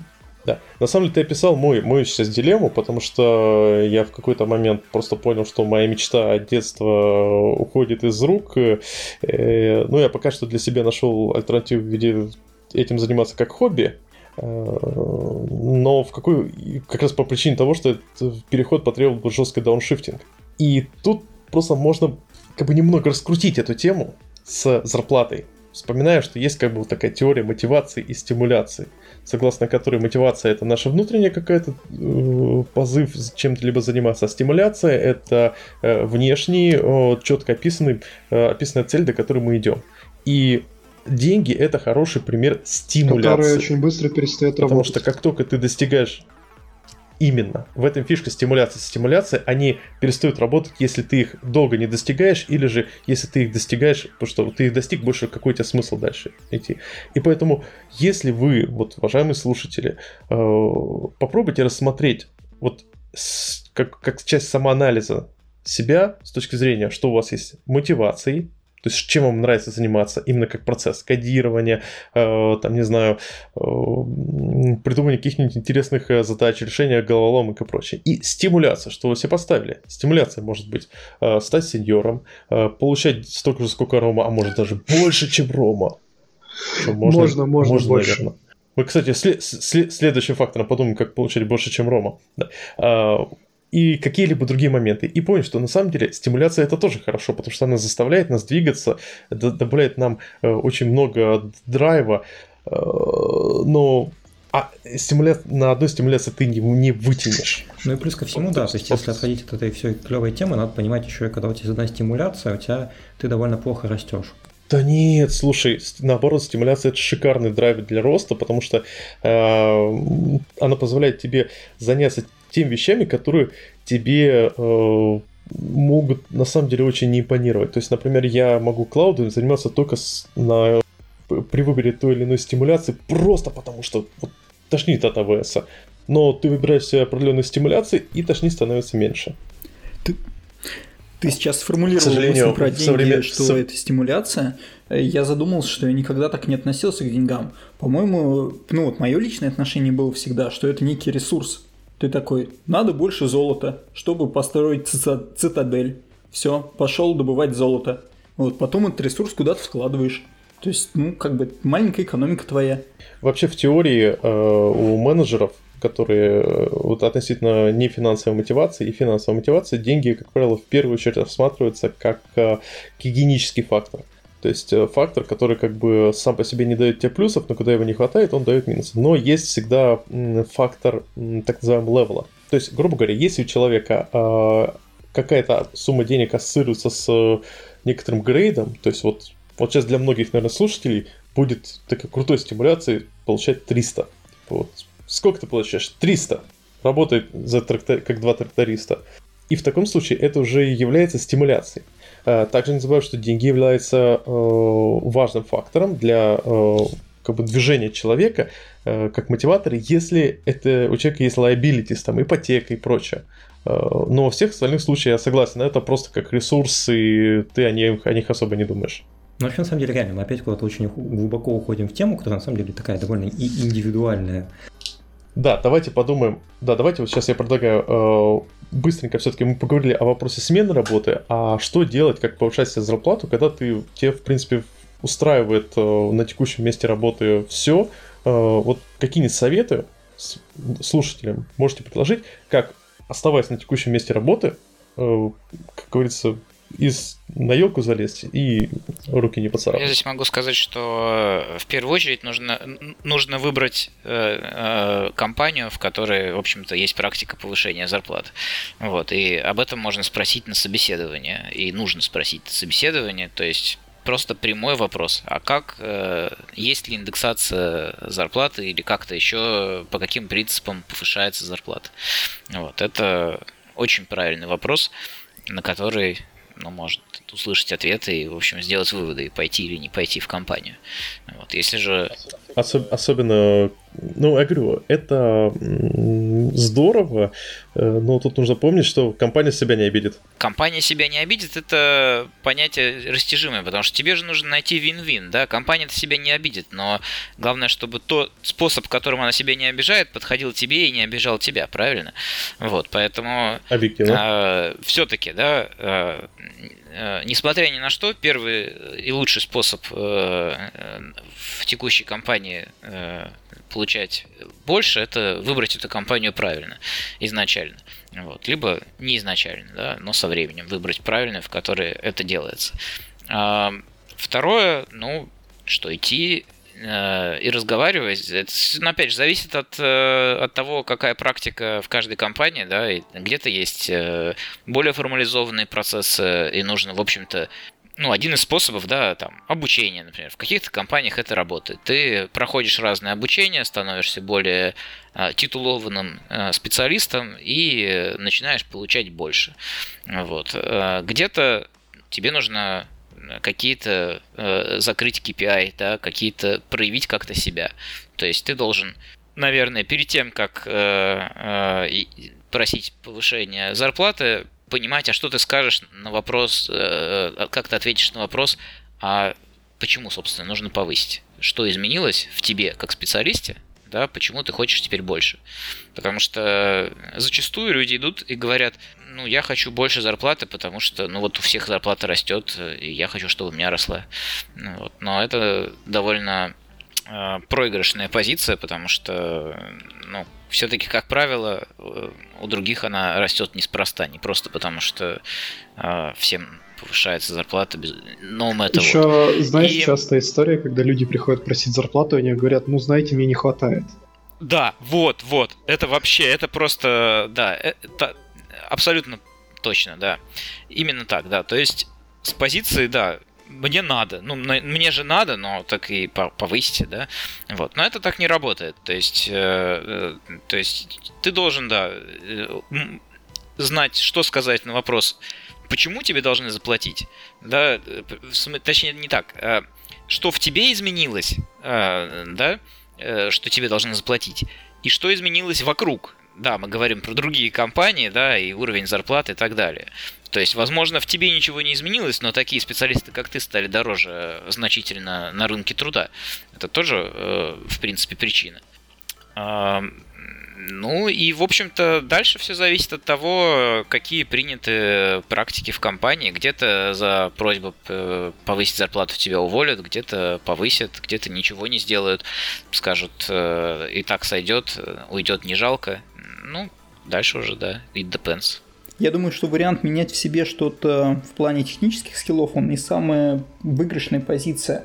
И особенно, когда ты идешь разговаривать о своей зарплате и э, пытаешься показать, что ты стал технически лучше, это не очень хорошо доходят до работодателя.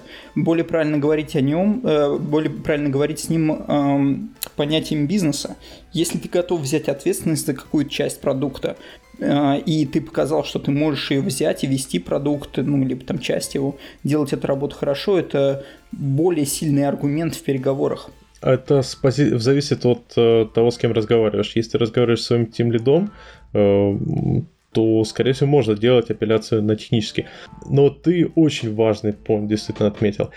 Возможно, опять же, например, ты изучил Kubernetes. Вот представим себе.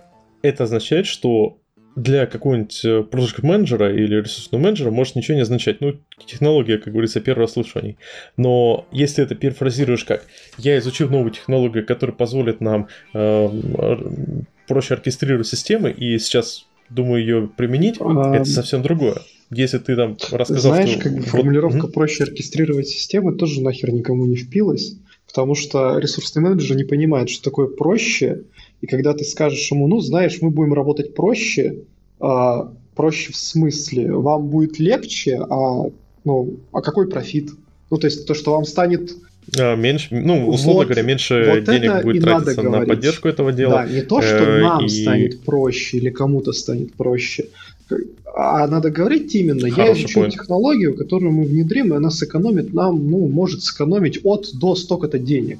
И я вот как бы такой классный молодец, готов на коне въехать и завести ее, значит, э, приносить э, деньги компании. Слушай, мне кажется, может в крупных компаниях это как-то прокатит, когда ты пытаешься технологиями объяснить, что вы за счет них сэкономите. Ну, на мой взгляд, пока ты не показал конкретными действиями, что ты можешь принести какой-то value компании, и ты его приносишь больше, а, это какой-то такой разговор Слушай, будет очень, не знаю, да, программистский. Миш, на а, а я языке. с тобой согласен полностью, я да. Доб- добавлю, я доб- добавлю, угу. что я, может быть, э, я просто не помню, в какие именно какими словами я описал, да, э, но я на самом деле не имел в виду чисто технический рост, разумеется, не имел в виду. И вообще-то, конечно, э, как говорили про ну, поиск денег в других компаниях, так и в своей компании, в первую очередь нужно учиться искусству переговоров. Да? Но если, опять же, если нет какого-то... Где-то просто индексация – это очень формализованный процесс, который вообще мало зависит от тебя, например. Вот. Но там, где решается переговорами вопрос денег, э, там конечно, тебе в первую очередь и нужно прокачивать искусство переговоров. Именно оно тебе поможет. Э, Надо разделять два варианта. Индексация, больше, индексация, больше. именно индексация, Кстати... это подъем под э, рынок. То есть там рубль обесценился, что угодно еще, да, то есть, ну, изменилось значение на рынке. На рынке стал по тем или иным причинам дороже стоить. Ну, причем именно вот просто по причинам формат того, что, ну, не знаю, инфляция, курс доллара, чего угодно такого порядка, да. Вот. А это, это индексация. Да, только это Э, это позволит тебе повысить зарплату на вот эти самые 7% официальной инфляции, не более того. Э, мы же говорим о чем-то более-менее адекватном. А переговоры, когда ты считаешь, что ты подрос в уровне, и ты как подросший в уровне специалист должен получать больше, это уже другое. То есть должен объяснять компании, опять же, с позиции бизнеса. С компанией можно сказать только с позиции бизнеса, то есть с позиции того, сколько ты приносишь денег.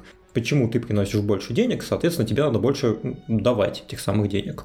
Вот. А индексация это не другое. Индексация это просто... А я, кстати, не соглашусь насчет э, э, говорить вот с позиции, только с позиции э, денег и э, с позиции бизнеса. Почему? Потому что нужно подходить с позиции, как бы с каким человеком ты разговариваешь, потому что, э, ну, вот реально, э, может быть, у тебя такой бизнес, что Э, человек, который решает вопрос твоей зарплаты, э, очень хочет, э, как бы ему просто нравится смотреть на твой Kubernetes, там, я не знаю, да, который ты запилил красиво и как это все красиво работает.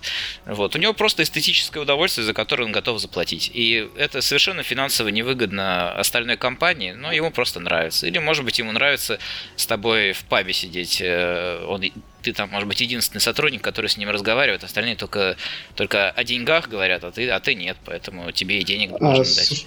Ты вот очень правильно поднял вопрос. Э, человек, который принимает решение э, о повышении зарплаты, как правило, даже в крупных технологических компаниях окончательное решение принимается аккаунтерами, Э, и прочими ребятами, которые занимаются именно деньгами, именно баблом, исключительно на, на основе рекомендаций, там, не знаю, тем лидов, э, ресурсных менеджеров и чертов ступе.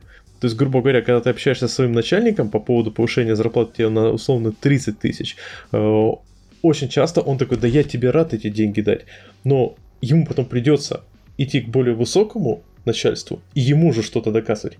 И поэтому, возможно, самой хорошей стратегией, если у вас такая ситуация, будет помочь вашему тимлиду, подготовив список тех ачивментов, которые вы уже сделали за последние полгода, например, э, насколько насколько вы круто продвинулись, что там, не знаю, э, оптимизировали такую-то вещь, э, стали лидить небольшой командой, помогали другим людям.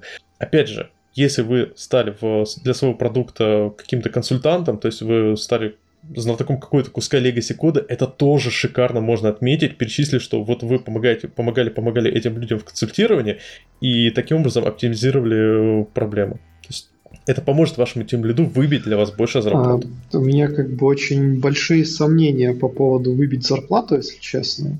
А, и как бы я не знаю, конечно, как где, но может быть где-то это и так, но чаще всего мне кажется, что вот эти самые аккаунты, которые принимают решения, они знать тебя не знают и в глаза тебя никогда не видели, и ты для них как бы циферка, и вот то, что тебе ну, принесет им тимлит э, с надписью, что у нас Вася супер охеренный, надо ему поднять, эту заразу уйдет – они как бы возьмут и поднимут. Ну, если бюджет есть. Если бюджета нет, ну, не поднимут.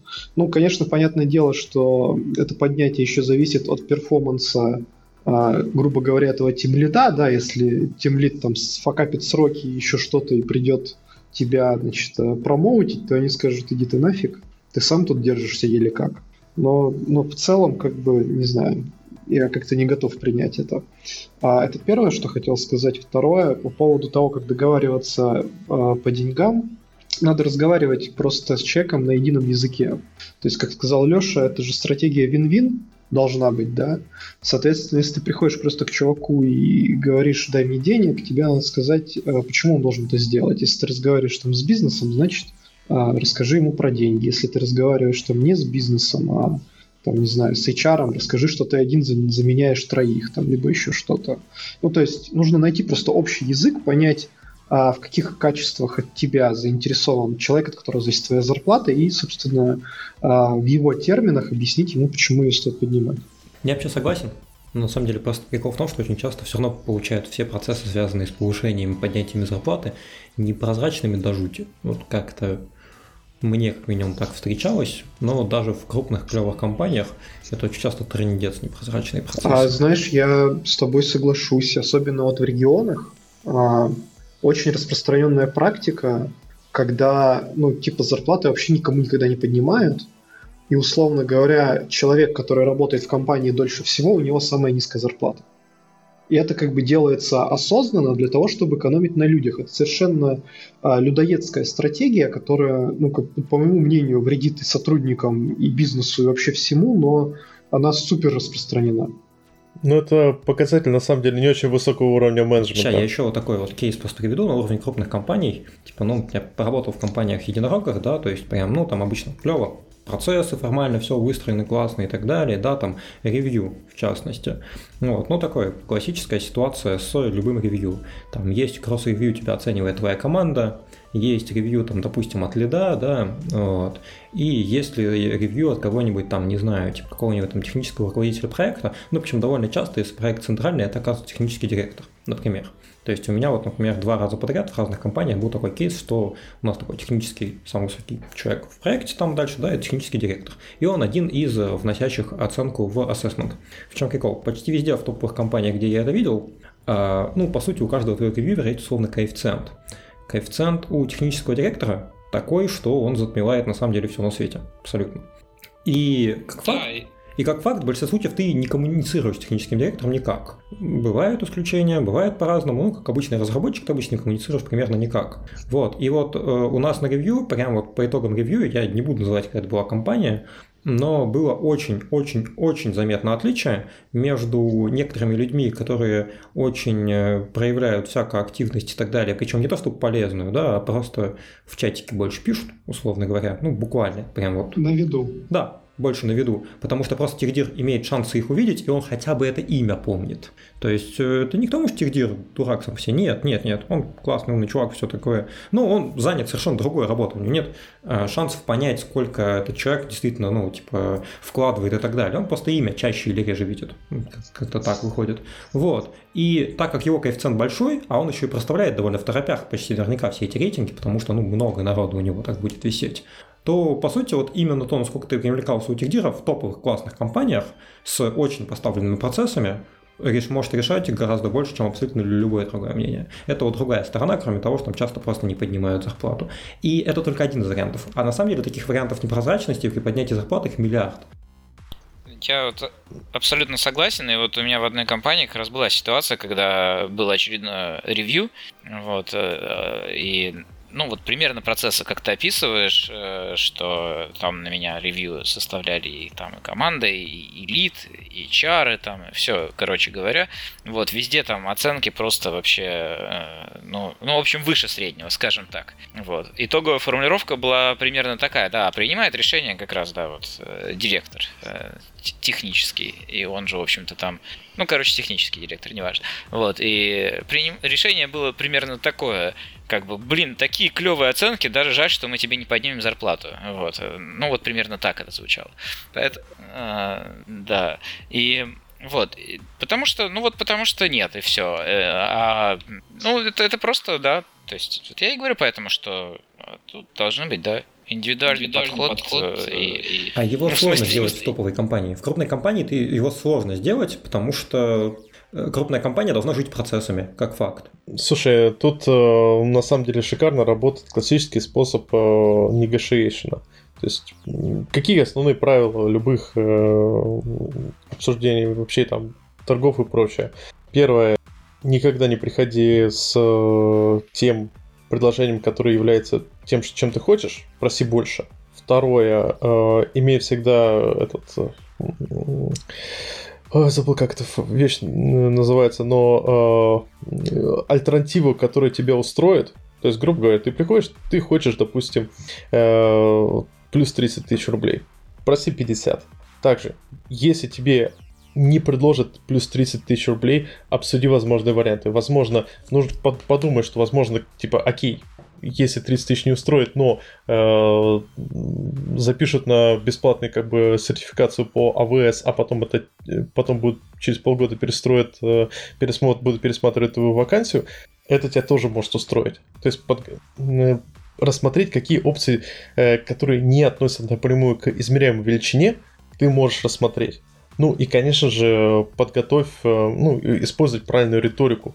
То есть если ты общаешься с человеком, который непосредственно принимает решение, то тут надо использовать риторику одну. Если ты общаешься с человеком, который является скорее проксей до человека, который принимает решение, то тут уже стоит действительно использовать совсем другую риторику. Да, давайте э, пойдем по топике, которые мы тут еще хотели обсудить, к вопросу увеличения зарплаты. После вот этого вот всего озвученного, я думаю, вариант Джоб Хопкинга уже не выглядит таким э, плохим. Он вполне себе честный вариант. Ты такой не паришься. Вот. Самое интересное, что, самое интересное, что это для развития технического э, неплохо, потому что э, вращаясь, ну то есть если это не какой-нибудь, опять же, EPAM, да, где у тебя 100-500 проектов разных, э, и ты можешь чисто внутренней ротацией охватить большой, ну, большое количество технологий, то в остальном единственный твой шанс посмотреть, как делают другие, и самому попробовать что-то другое, зачастую это сменить работу, потому что иначе ты так и будешь сидеть на 20-летнем монолите каком-нибудь и пытаться его там.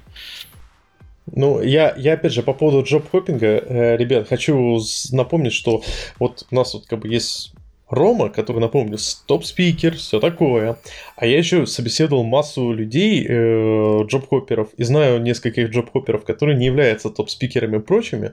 И у них их э, доход, как ни странно, вот он доходит до определенного уровня, они очень быстро э, распрыгиваются, как бы junior, э, middle, там, предсеньор, а потом у них прям ну, ну, они не могут выше прыгнуть, потому что э, у них нет вот этого достаточного уровня квалификации, они его не смогли где-то там его подобрать, они, у них нет уровня вот этого достаточно известности, а как бы из-за того, что они джоб-хопперы, это всегда отмечается как red flag, на который стоит обратить внимание и рассмотреть Подожди, на этого человека Мне кажется, как у тебя какое-то очень э, предвзятое отношение к этой истории.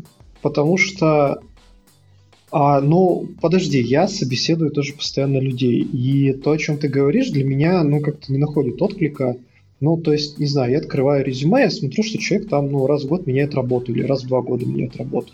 Вот. И для меня это не является красной тряпкой.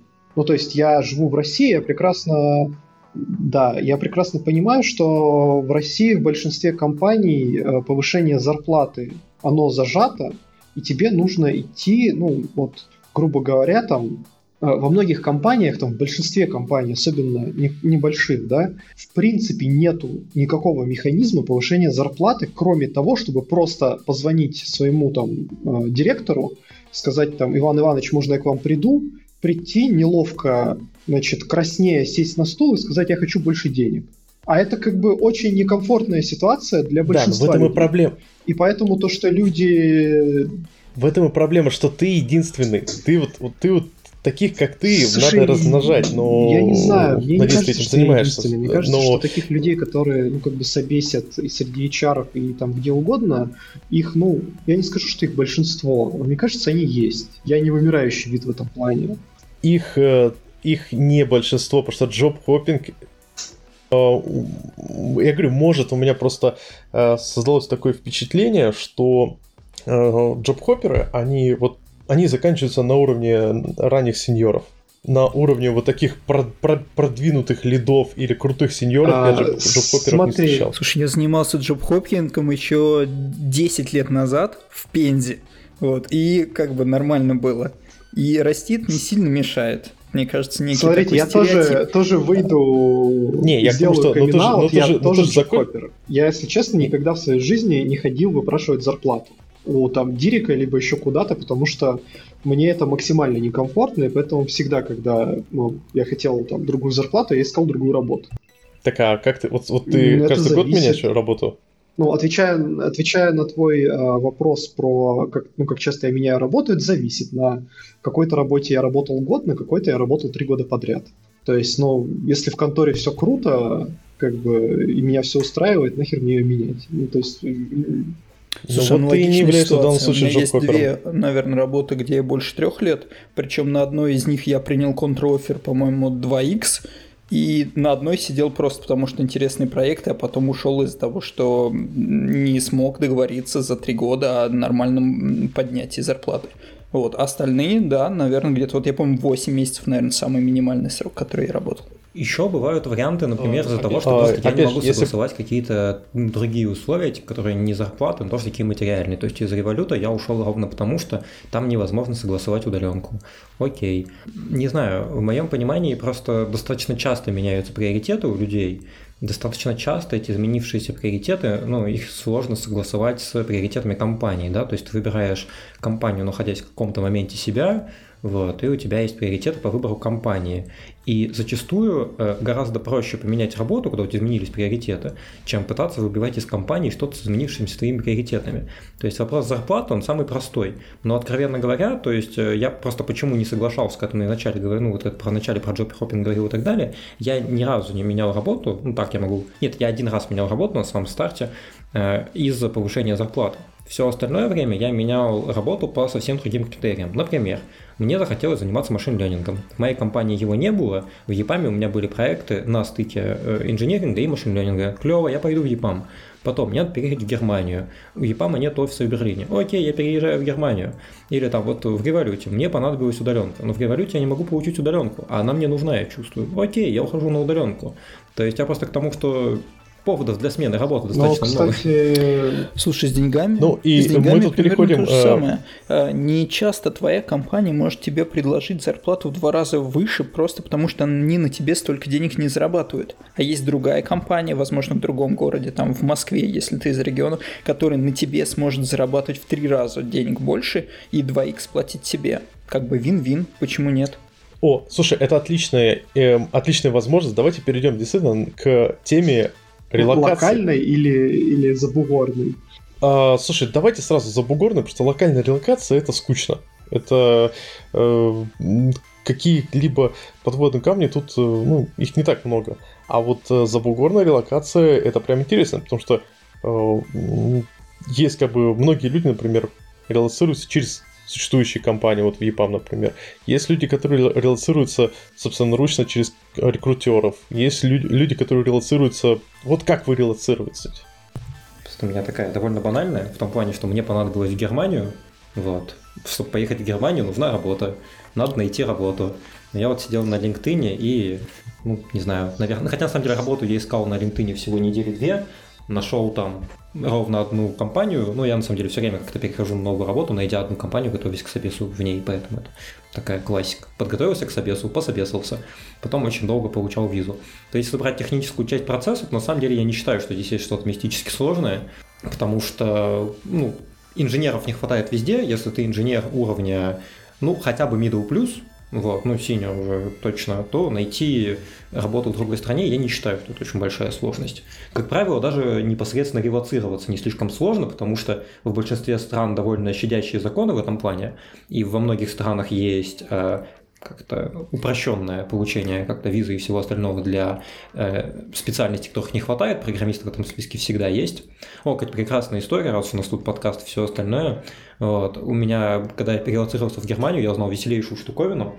Я очень долго не мог переехать из-за того, что у меня не было высшего образования, но Германия дает офигенную возможность. Если у тебя есть 5 лет опыта, и твоя специальность, ну, типа, если твоя, у тебя есть 5 лет опыта в специальности, которая находится в списке дефицитных для Германии специальностей, то ты можешь поехать, э, ну, перелоцироваться в Германию без высшего образования.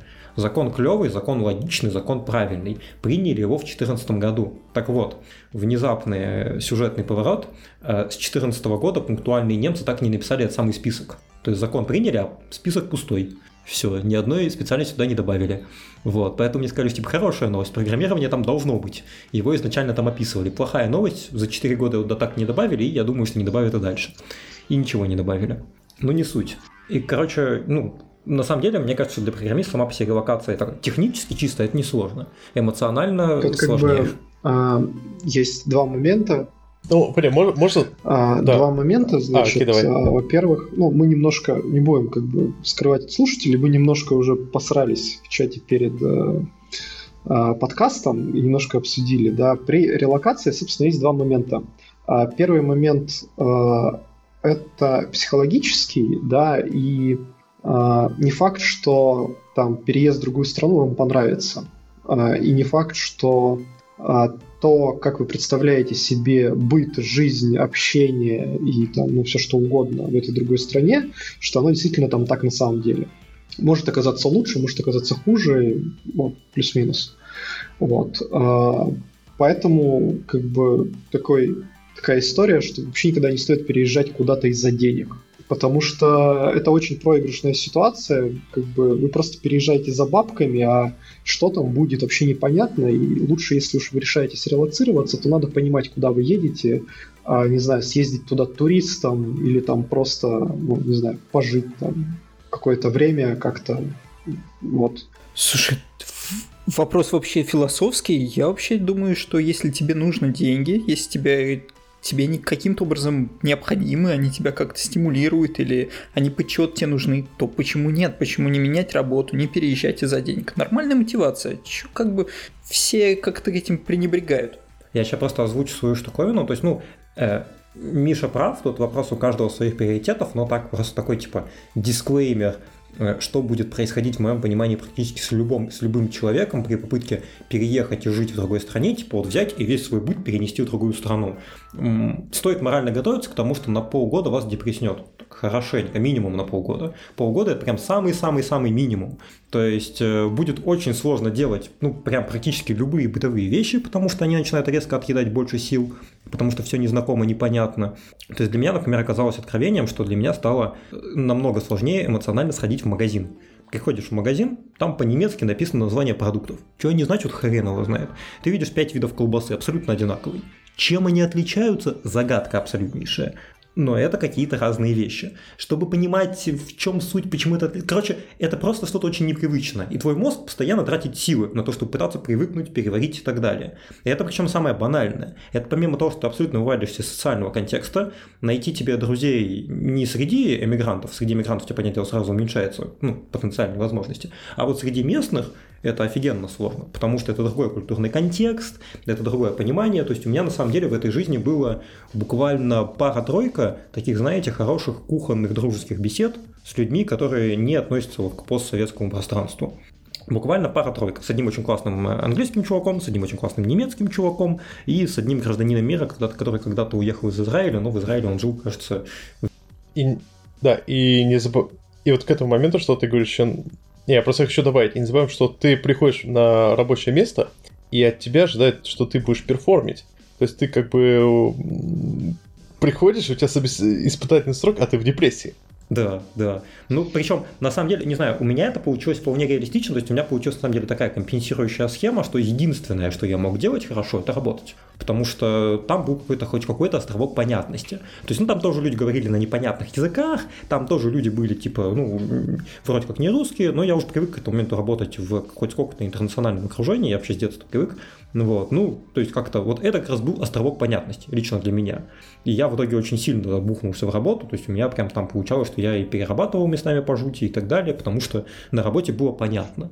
А вне работы выходишь и жуть, что там вообще происходит. Ну, то есть просто как факт, я к тому же, что я согласен с Мишей, э, переезд может быть э, вариантом для заработка и так далее, но но я на самом деле еще знаю довольно мало вариантов переехать и зарабатывать действительно заметно больше. Э, это правда, это отдельная тема, я думаю, насчет зарабатывать больше. Но я вот прям хотел бы подчеркнуть, а, мне кажется, какая бы ни была мотивация, куда бы вы ни переезжали, если вы делаете это реально в первый раз, то вероятность, что вас накроет депрессия, она близка к 100%. Я это пережил, вот это, до этого у меня были релокации внутри страны, была удаленная работа, э, у меня был очень мягкий переезд, я переезжал в аспирантуру, все бумажные вопросы на себя брал универ, и как бы никаких проблем с испытательным сроком фактически не было, нереально оттуда было вылететь, и в принципе и сейчас нереально, но депрессия у меня пришла где-то, наверное, к концу года, меня просто накрыло, и вот те истории, которые Рома сейчас рассказывает, это реально так. Вот, то есть при переезде, наверное, стоит как бы понять, что вы согласны на какой-то депрессивный период.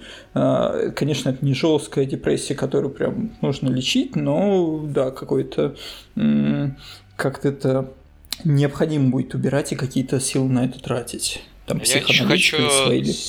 да, э, хочу еще добавить про деньги, что а, э, вот, ну, Рома говорит, что не заработаешь принципиально больше. Я, с одной стороны, согласен с тем, что, э, ну, как раз, да, IT – это та область, где мало где ты реально можешь получать больше, чем там, в той же России, э, потому что зарплаты довольно выровнены неплохо по миру. А, но, собственно, зарабатывать, ну, точнее, не так – сколько денег у тебя в сухом остатке останется, да, это э, твоя зарплата минус расходы. Так вот, переезжая куда-то в новое место, это касается, э, наверное, и внутри страны, э, релокации внутри страны, но особенно это касается релокации за пределы страны.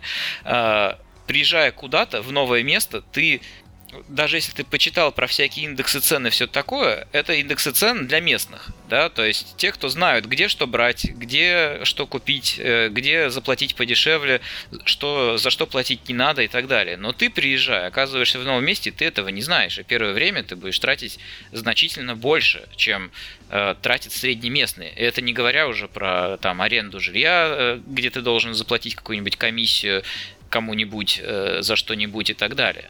Вот, поэтому, скорее всего, э, реальность э, значительно превзойдет со знаком минус ожидания. Э, и денег будет меньше. Поэтому это все должна быть долгосрочная история, где-нибудь там нужен целиться сразу, ну, на несколько лет, грубо говоря. Вот на этом периоде можно что-то выиграть, если по статистике ты должен выиграть это, на этом кстати, периоде очень в этой хороший стране. поинт э, про там цены для местных, не для местных, и про индексы цены, про всю историю, э, потому что у меня есть э, там достаточно близкие знакомые, у которых был кейс, когда ребята, ну, там, грубо говоря, чувак, он типа девелопер, а, он там жил в регионе, в России, и, в общем-то, в регионе все в курсе, что а, зарплаты, собственно, как и цены там на жилье, на продукты, они ниже, гораздо ниже.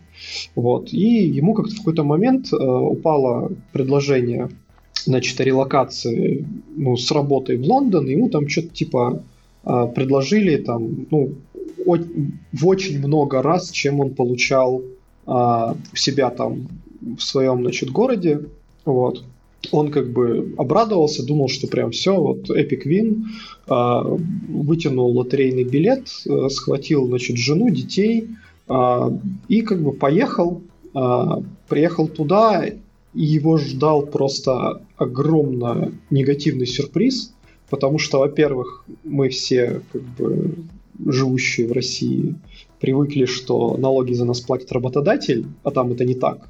Вот, и там налоги довольно высокие, не 13%, если что.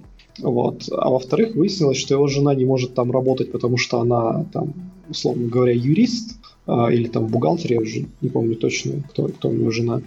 А вот. А, и ее там знание российского законодательства в Лондоне нафиг никому не нужны. И ну, у нее просто нет возможности устроиться на работу, не получая там повторное образование.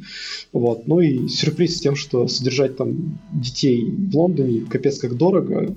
А, в общем, по итогу выяснилось, что его вот это повышение там в 4 раза зарплаты а, привело к тому, что он там, ну, фактически был вынужден просить там родителей и знакомых присылать ему денег, чтобы дотянуть от зарплаты до зарплаты. Вот. А, я могу сказать, что я сделал перед тем, как поехать в Германию. В принципе, что я делаю перед любыми такого рода изменениями. Я просто нашел очевидцев, которые там живут. Ну, вот, во-первых, показал им свой э, офер на предмет того, что типа насколько это нормально для Германии, насколько это хороший для Германии офер и так далее.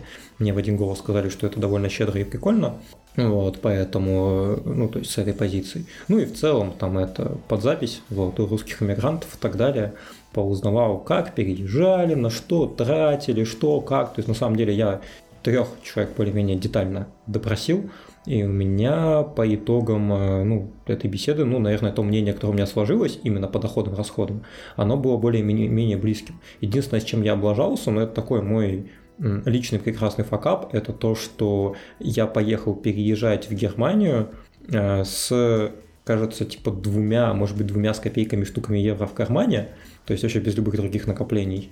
И э, я снял на Airbnb на неделю квартиру и думал, что за эту неделю я найду жилье в Берлине. Вот это прям вообще такой царский факап, я никогда так не ошибался. Когда я нашел через полтора месяца квартиру, мне все сказали, фига себе, это быстро. И это, кстати, в Берлине, а не в Мюнхене. Ну да. Да, квартиры и квартирный вопрос – это отдельная тема за границей. В Стокгольме тоже жопа с этим. В Стокгольме полный трэш. Я сейчас переезжал в Питер, и мне было очень сложно снять квартиру. Типа, как я переезжал в Питер из Москвы сейчас, и, короче, э, все владельцы квартиры рассчитывали, что я вот сейчас просто сниму квартиру и завтра въеду, потому что я переезжаю из другого города. И я такой, типа, сравниваю в голове с Германией, такой, ох, ох, ох, снять квартиру, приехать на несколько дней, снять квартиру, уехать назад. Ой, фантастика, конечно. Мы сейчас расторгаем текущий договор э, на, об аренде квартиры. И здесь стандартная практика – это предупреждение за три месяца. Причем три от даты, три месяца и конец месяца. То есть, если ты предупредил в начале месяца, то по факту практически 4 месяца. Это как бы стандарт. Да-да, это, это хорошо это хорошо коррелирует с российскими стандартами, когда тебе звонят и говорят, слушайте, а мне тут срочно надо э, сестру, студентку посетить, вы завтра съедете, а потом через три дня ты находишь э, объявление о сдаче квартиры с повышенным ценником. Ну да, да, правило трех месяцев, оно в обе стороны работает. Тебя тоже не могут попросить э, быстрее съехать. Кстати, вот то, что вы описываете, на самом деле, э, я в свое время долго думал, что во многих компаниях э, крупных, э, когда они релацируют людей, что типа вот, сволочи, заставляют год отработать, эм, ну, точнее, по-моему, полтора, ну да, обычно полтора или год отработать, э, э, там, не знаю, всего лишь на пару месяцев э, оплачивают жилье в этом городе и прочее. А сейчас понимаю, что на самом деле даже здорово, и вот этот год работы, то, что у тебя компания как бы обязывает тебя год от работы, это, можно сказать, даже некоторая защита тебя, просто за этот год ты посидишь в депрессии, но ты посидишь в том как бы месте, где от тебя уже более-менее ожидают как того перформанса, который Слушай, это ожидают. зависит, потому что бывают кейсы, когда, ну, то есть не все такие ушлые, как Рома, и не, это, не имеют э, друзей в место, куда они едут, и не пробивают заранее, щедро это предложение или нет, потому что э, да, да, да, ты все равно молодец. Да, вот. А, просто есть люди, которые, ну, у них нет этого подхода, и там бывают кейсы, например, когда человек э, переезжает, ну, как бы делает релокацию через HR, ему подписывают трехлетний контракт или там годовой контракт, ну, типа, зависит от э, степени наглости. Он как бы заранее не прочекал зарплаты, он переезжает туда, и там через два месяца выясняется, что его там зарплата в 4 штуки долларов, а соседний Джон, который как бы Джун, получает 10, а ты как бы сеньористый сеньор Ваня получаешь 4 и как бы ты идешь и такой, what the fuck, и тебе говорят, ну, дружище, три года. Ну, это, слушай, тебя же не привязывают к батарее за три года. По факту это работает следующим образом. У тебя есть некоторые э, деньги, которые ты должен э, выплатить компании, э, которая потратила эти деньги на релокацию. Обычно это что-то в духе, ну, 1000 евро, тысячи, одна-две тысячи евро. По крайней мере, у меня недавно коллега так и делал, то есть он переехал, ему как-то надоело, э, и он быстренько с перешел в другую компанию. А, смотри, эта история работает, если у тебя виза не привязана к работодателю. Очень многие люди релацируются от компании или как-то еще с простой целью. Вот сейчас я в той стране закреплюсь, а потом нормальную работу найду. И таких реально много, поэтому это нормальная практика для компании, хоть как-то обезопасить себя, чтобы они не были ну просто удобным поездом в другую страну, чтобы там уже поискать работу. Потому что а, это, это правда, частая да. практика. На самом деле... Это правда, да.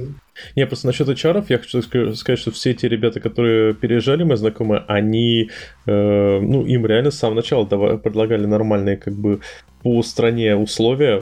То есть, понимаете, сейчас ситуация какая? Когда компания перевозит куда своих сотрудников, э, они все понимают, что люди если что, найдут за эти тысячи евро и уйдут на зарплату в, в 10 раз больше. Поэтому и не дают тебе достаточно конкурентные условия. У меня хорошего друга ЕПАМ недавно предлагал перевозить за такие копейки по штатовским меркам, что жуть. Я не скажу за всех, но правда там страшные копейки по штатовским меркам.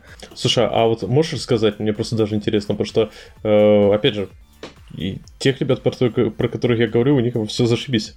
Ну, белорусский ЕПАМ, он в Минске отработал полтора года, его на самом деле не увезли угу. сейчас, потому что ну, коронавирус. Вот, мы собирались по контракту. Я не помню точно, сколько по деньгам, потому что мы это обсуждали полтора года назад.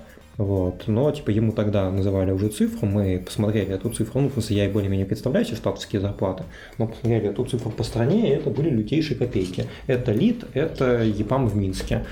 Подождите, ребят, надо это указать какой штат, потому что штаты это не штаты, это штат. В Калифорнии и в Денвере зарплаты кардинально отличаются. Я не помню, но мы смотрели именно с зарплаты по штату. Mm-hmm. То есть я, честно, я просто не вспомню сейчас деталь, потому что полтора, полтора года назад, я сейчас вспомнил, потому что он как раз собирался релацироваться, но пролетело, но мы смотрели зарплаты mm-hmm. по штату, okay. то есть это не, не рандомное.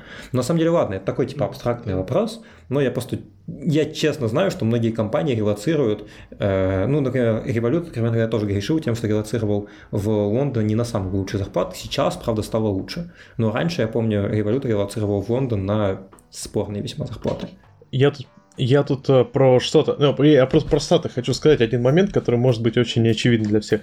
Uh, многие компании, когда вы релацируетесь, не забывайте в том числе обговаривать такие вещи, как отпуска, больничные, страховки и прочее, потому что те вещи, которые мы привыкли, что не сильно нужны, вот у меня есть несколько ребят, один человек, каким-то образом у него чуть ли не э, с самого начала выдалась порядка э, то ли 20, то ли 30 дней отпуска в США.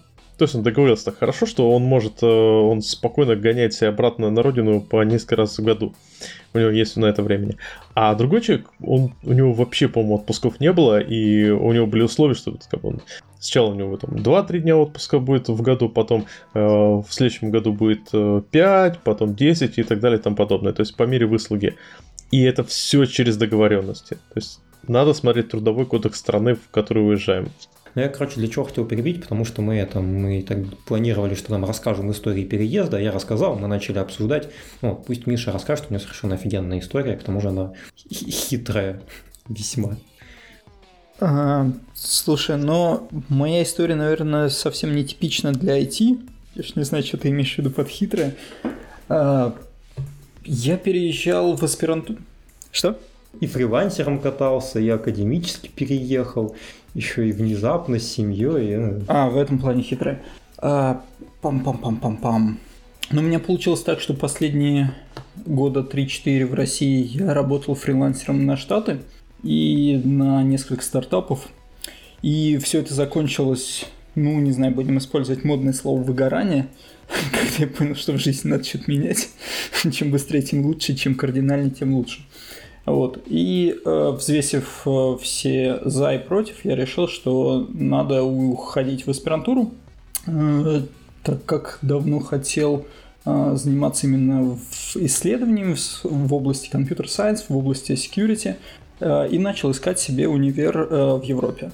Э, просто чтобы совместить э, некий опыт жизни за рубежом, э, подтянуть английский, ну и, в принципе, здесь э, система высшего образования сильно отличается от российской, на мой, на, на мой взгляд. А, и мой переезд, поэтому он совсем не типичный для IT-специалиста. Я совершенно не парился по поводу виз. Э, поиск работы был очень специфичный. Он выглядел так, что я э, искал профессоров, которые что-то делают в сфере, которой я хотел заниматься – писал им на e-mail письмо, а, было заготовлено у меня уже заранее такое письмо, отревьюверное несколькими людьми, которые уезжали также в аспирантуру. Оно из себя содержит примерно а, тему исследований, которые ты хочешь заниматься, некое описание проектов, которые ты предложил делать, содержит три э, рекомендации. У меня было от одного чувака в Microsoft, от одного моего предыдущего профессора и от моего начальника, с которым мы делали исследовательский проект на, э, в Positive Technologies. Вот три рекомендации. И, в принципе, это некий такой повод завязать э, переписку с профессором. Э, обычно дальше этап – это собеседование, одно-два. Потом у меня было приглашение на собеседование он сайт в университет, где нужно было провести типа семинара, а после уже офер. Вот примерно такой процесс. Э, в принципе, чем-то, наверное, близкий к IT, э, но только нужно искать личный контакт в первую очередь и пытаться объяснить, почему ты хочешь заниматься именно наукой, почему ты э, меняешь сферу, потому что это не очень типично. Мне просто очень нравится именно эта история тем, что здесь сразу два варианта, которых часто не задумываются. Один, о котором думаю чуть меньше, это такое, знаешь, digital nomadство, когда ты э, не то, mm-hmm. чтобы прям конкретно mm-hmm. с видом жительства перебираешься в страну, а катаешься, да, то есть таким более свободном формате, и он, ну, нормально работает. Но вот я как планировал этим ровно заняться, я уволился, как раз таки ушел на удаленку, чтобы этим заняться, и сделал я это в январе 2020 года. И идеальный тайминг, вот, отлично подобрано, молодец, Роман, прям я даже билет успел купить, чтобы покататься. Ну вот. А другой вариант так уйти в бок, когда ты уходишь типа с чем-то связанным, с чем то занимаешься, ну там не буквально. То есть вот ты уже не ходишь, а опа, академической деятельностью занимаешься. Просто очень нравится, потому что многие люди как-то, когда думают о вариантах, эти два варианта упускают сильно. Да, согласен. А, насчет того, чтобы покататься и поработать удаленно, в принципе, вполне хороший вариант. А, я пробовал такое.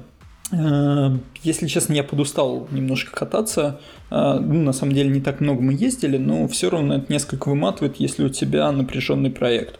Вот моя история это была, опять же, вот что я упоминал, там стартап в Штатах, которые все-таки требовали довольно-таки много усилий. Вот.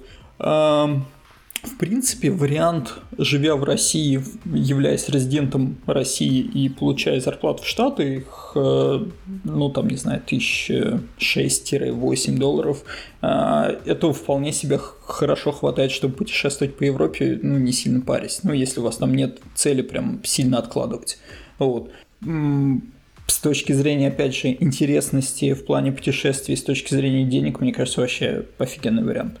Вот, я пробовал так некоторое время, но в конце все равно, типа, выгорел и решил уходить. Я тут э, вклинюсь э, с тем, чтобы э, те, кто собираются вот так вот цифровым номадством заняться, как сказал Рома, э, очень пристально изучили вопросы налогообложения во всех э, попутных местах, потому что есть очень много интересных эффектов, о которых не задумываешься и которые могут проявиться в самый неожиданный момент.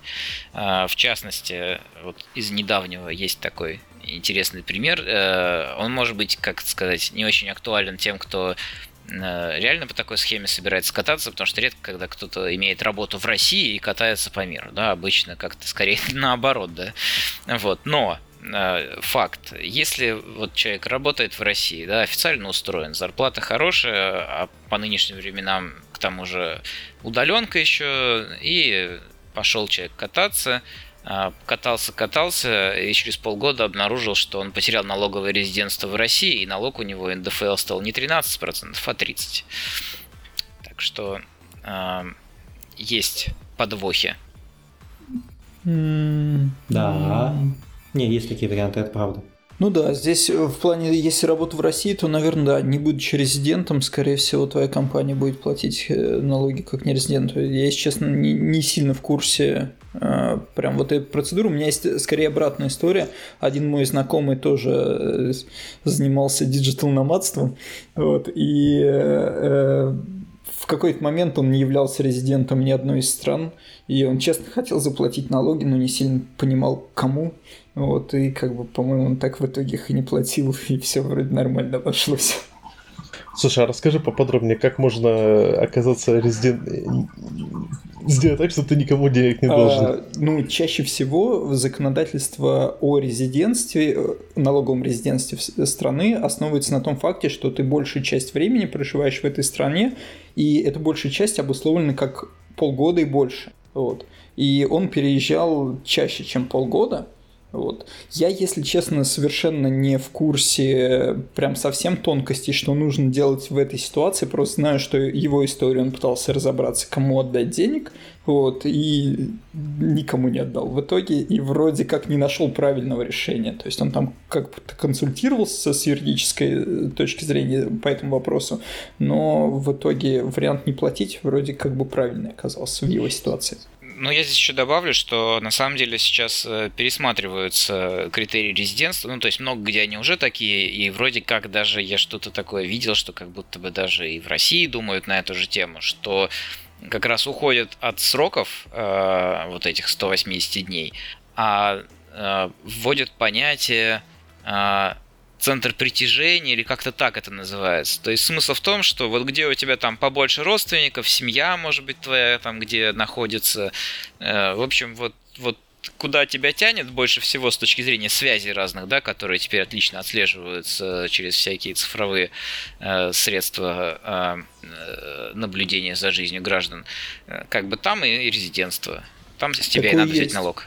Да-да-да, такое есть, а кто, но а кто очень, решает очень мало стран. центр притяжения? Вот, допустим, там, не знаю, э, человек мотается постоянно между Россией, Украиной и Белоруссией, и у него там по статистике России больше всего родственников у него в России, по статистике Украины больше всего родственников в Украине, по статистике Беларуси больше всего родственников в Беларуси, он что, получается, будет всем, будет всем платить? Слушай, не, здесь, скорее всего, неприменимо, потому что ни в Украине, ни в Беларуси, ни в России такого закона нет вот о этом притяжении. Я слышал о таком в Штатах. Пока а, нет. Ну, как бы, пока нет. Есть такое в Штатах, есть такое в Швеции.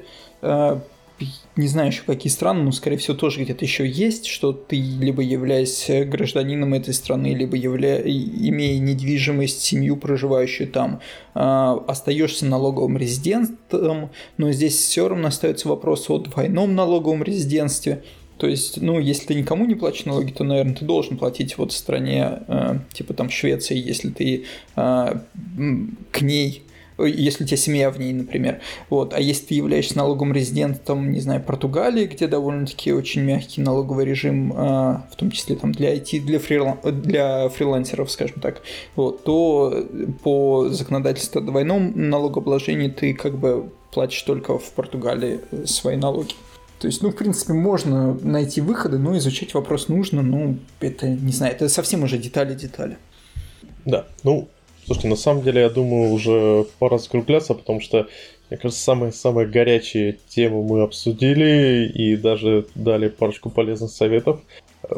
А то уже опять за два часа вышли, так что нам уже слушатели говорят, ребята, вы меньше болтать не умеете.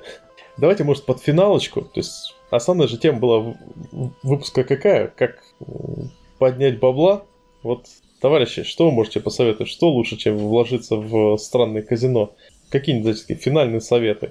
Вложиться в скиллы, популярные на рынке. То есть я лично считаю, что смену технологий, смену базы данных, смену многого, чем вы занимаетесь, э, нормальным вложением, потому что если, не знаю, не нравится стек, с которым работает компания или что угодно еще, изучить сильно другой стек, если нормальный специалист, вот, позаниматься им и пройти собеседование на этот стек, вот, и сменить его, это вполне себе нормальный способ э, поднять себе заодно, с одной стороны зарплату, а с другой стороны и как-то удовольствие от работы.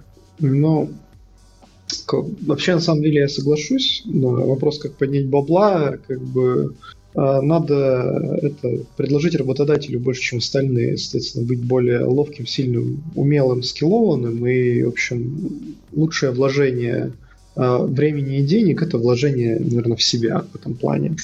Развивайтесь, все будет круто. Вот. А, Еще есть такой момент с ребятами в регионах, а, потому что в регионах потолок более потолковый, чем там в столицах.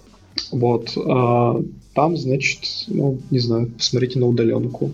Вот. Э, сейчас вроде весь мир понял, что удаленка это не страшно, и люди там работают э, вроде довольно успешно, и можно этим пользоваться, а еще в офисе экономить. Так что, наверное, в будущем вакансий удаленных будет становиться больше. Это на самом деле для ну, ребят из регионов шанс поработать на каком-то клевом проекте а, в интересной команде и, возможно, даже за хорошую денежку.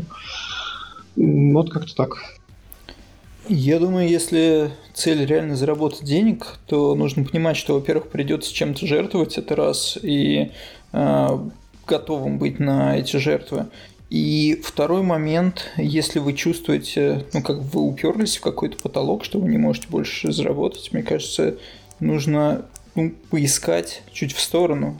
Наверняка потолок стеклянный, и можно увеличить зарплату ну, в разы. Вот только нужно найти этот момент. Возможно, это будет переезд в другую страну, возможно, это будет э, фриланс, э, возможно, это будет какая-нибудь история со странным резидентством, чем мы тут обсуждали, не так важно. Возможно, это будет, не знаю, какой-то уход в э, консалт, почему нет. Вот, но вариантов массы, на самом деле, вариант увеличить зарплату в несколько раз, они реально существуют.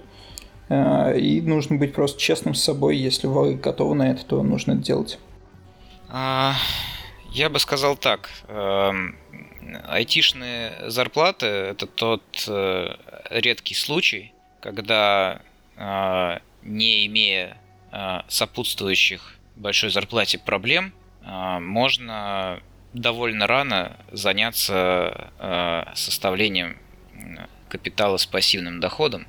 Я бы рекомендовал очень серьезно подумать в эту сторону, как известно, здесь чем раньше начнешь, тем успешнее получится. Поэтому э, вот э, возвращ... э, как вспоминая ту историю про человека в Москве, которому 250 не хватает на жизнь, да, э, вот как бы если раньше как можно раньше заняться личными финансами, планированием, э, пониманием того, сколько ты тратишь, сколько зарабатываешь, сколько можешь откладывать, зачем откладывать, что с этими деньгами делать.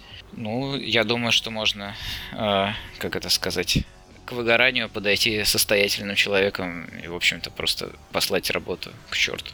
Классно.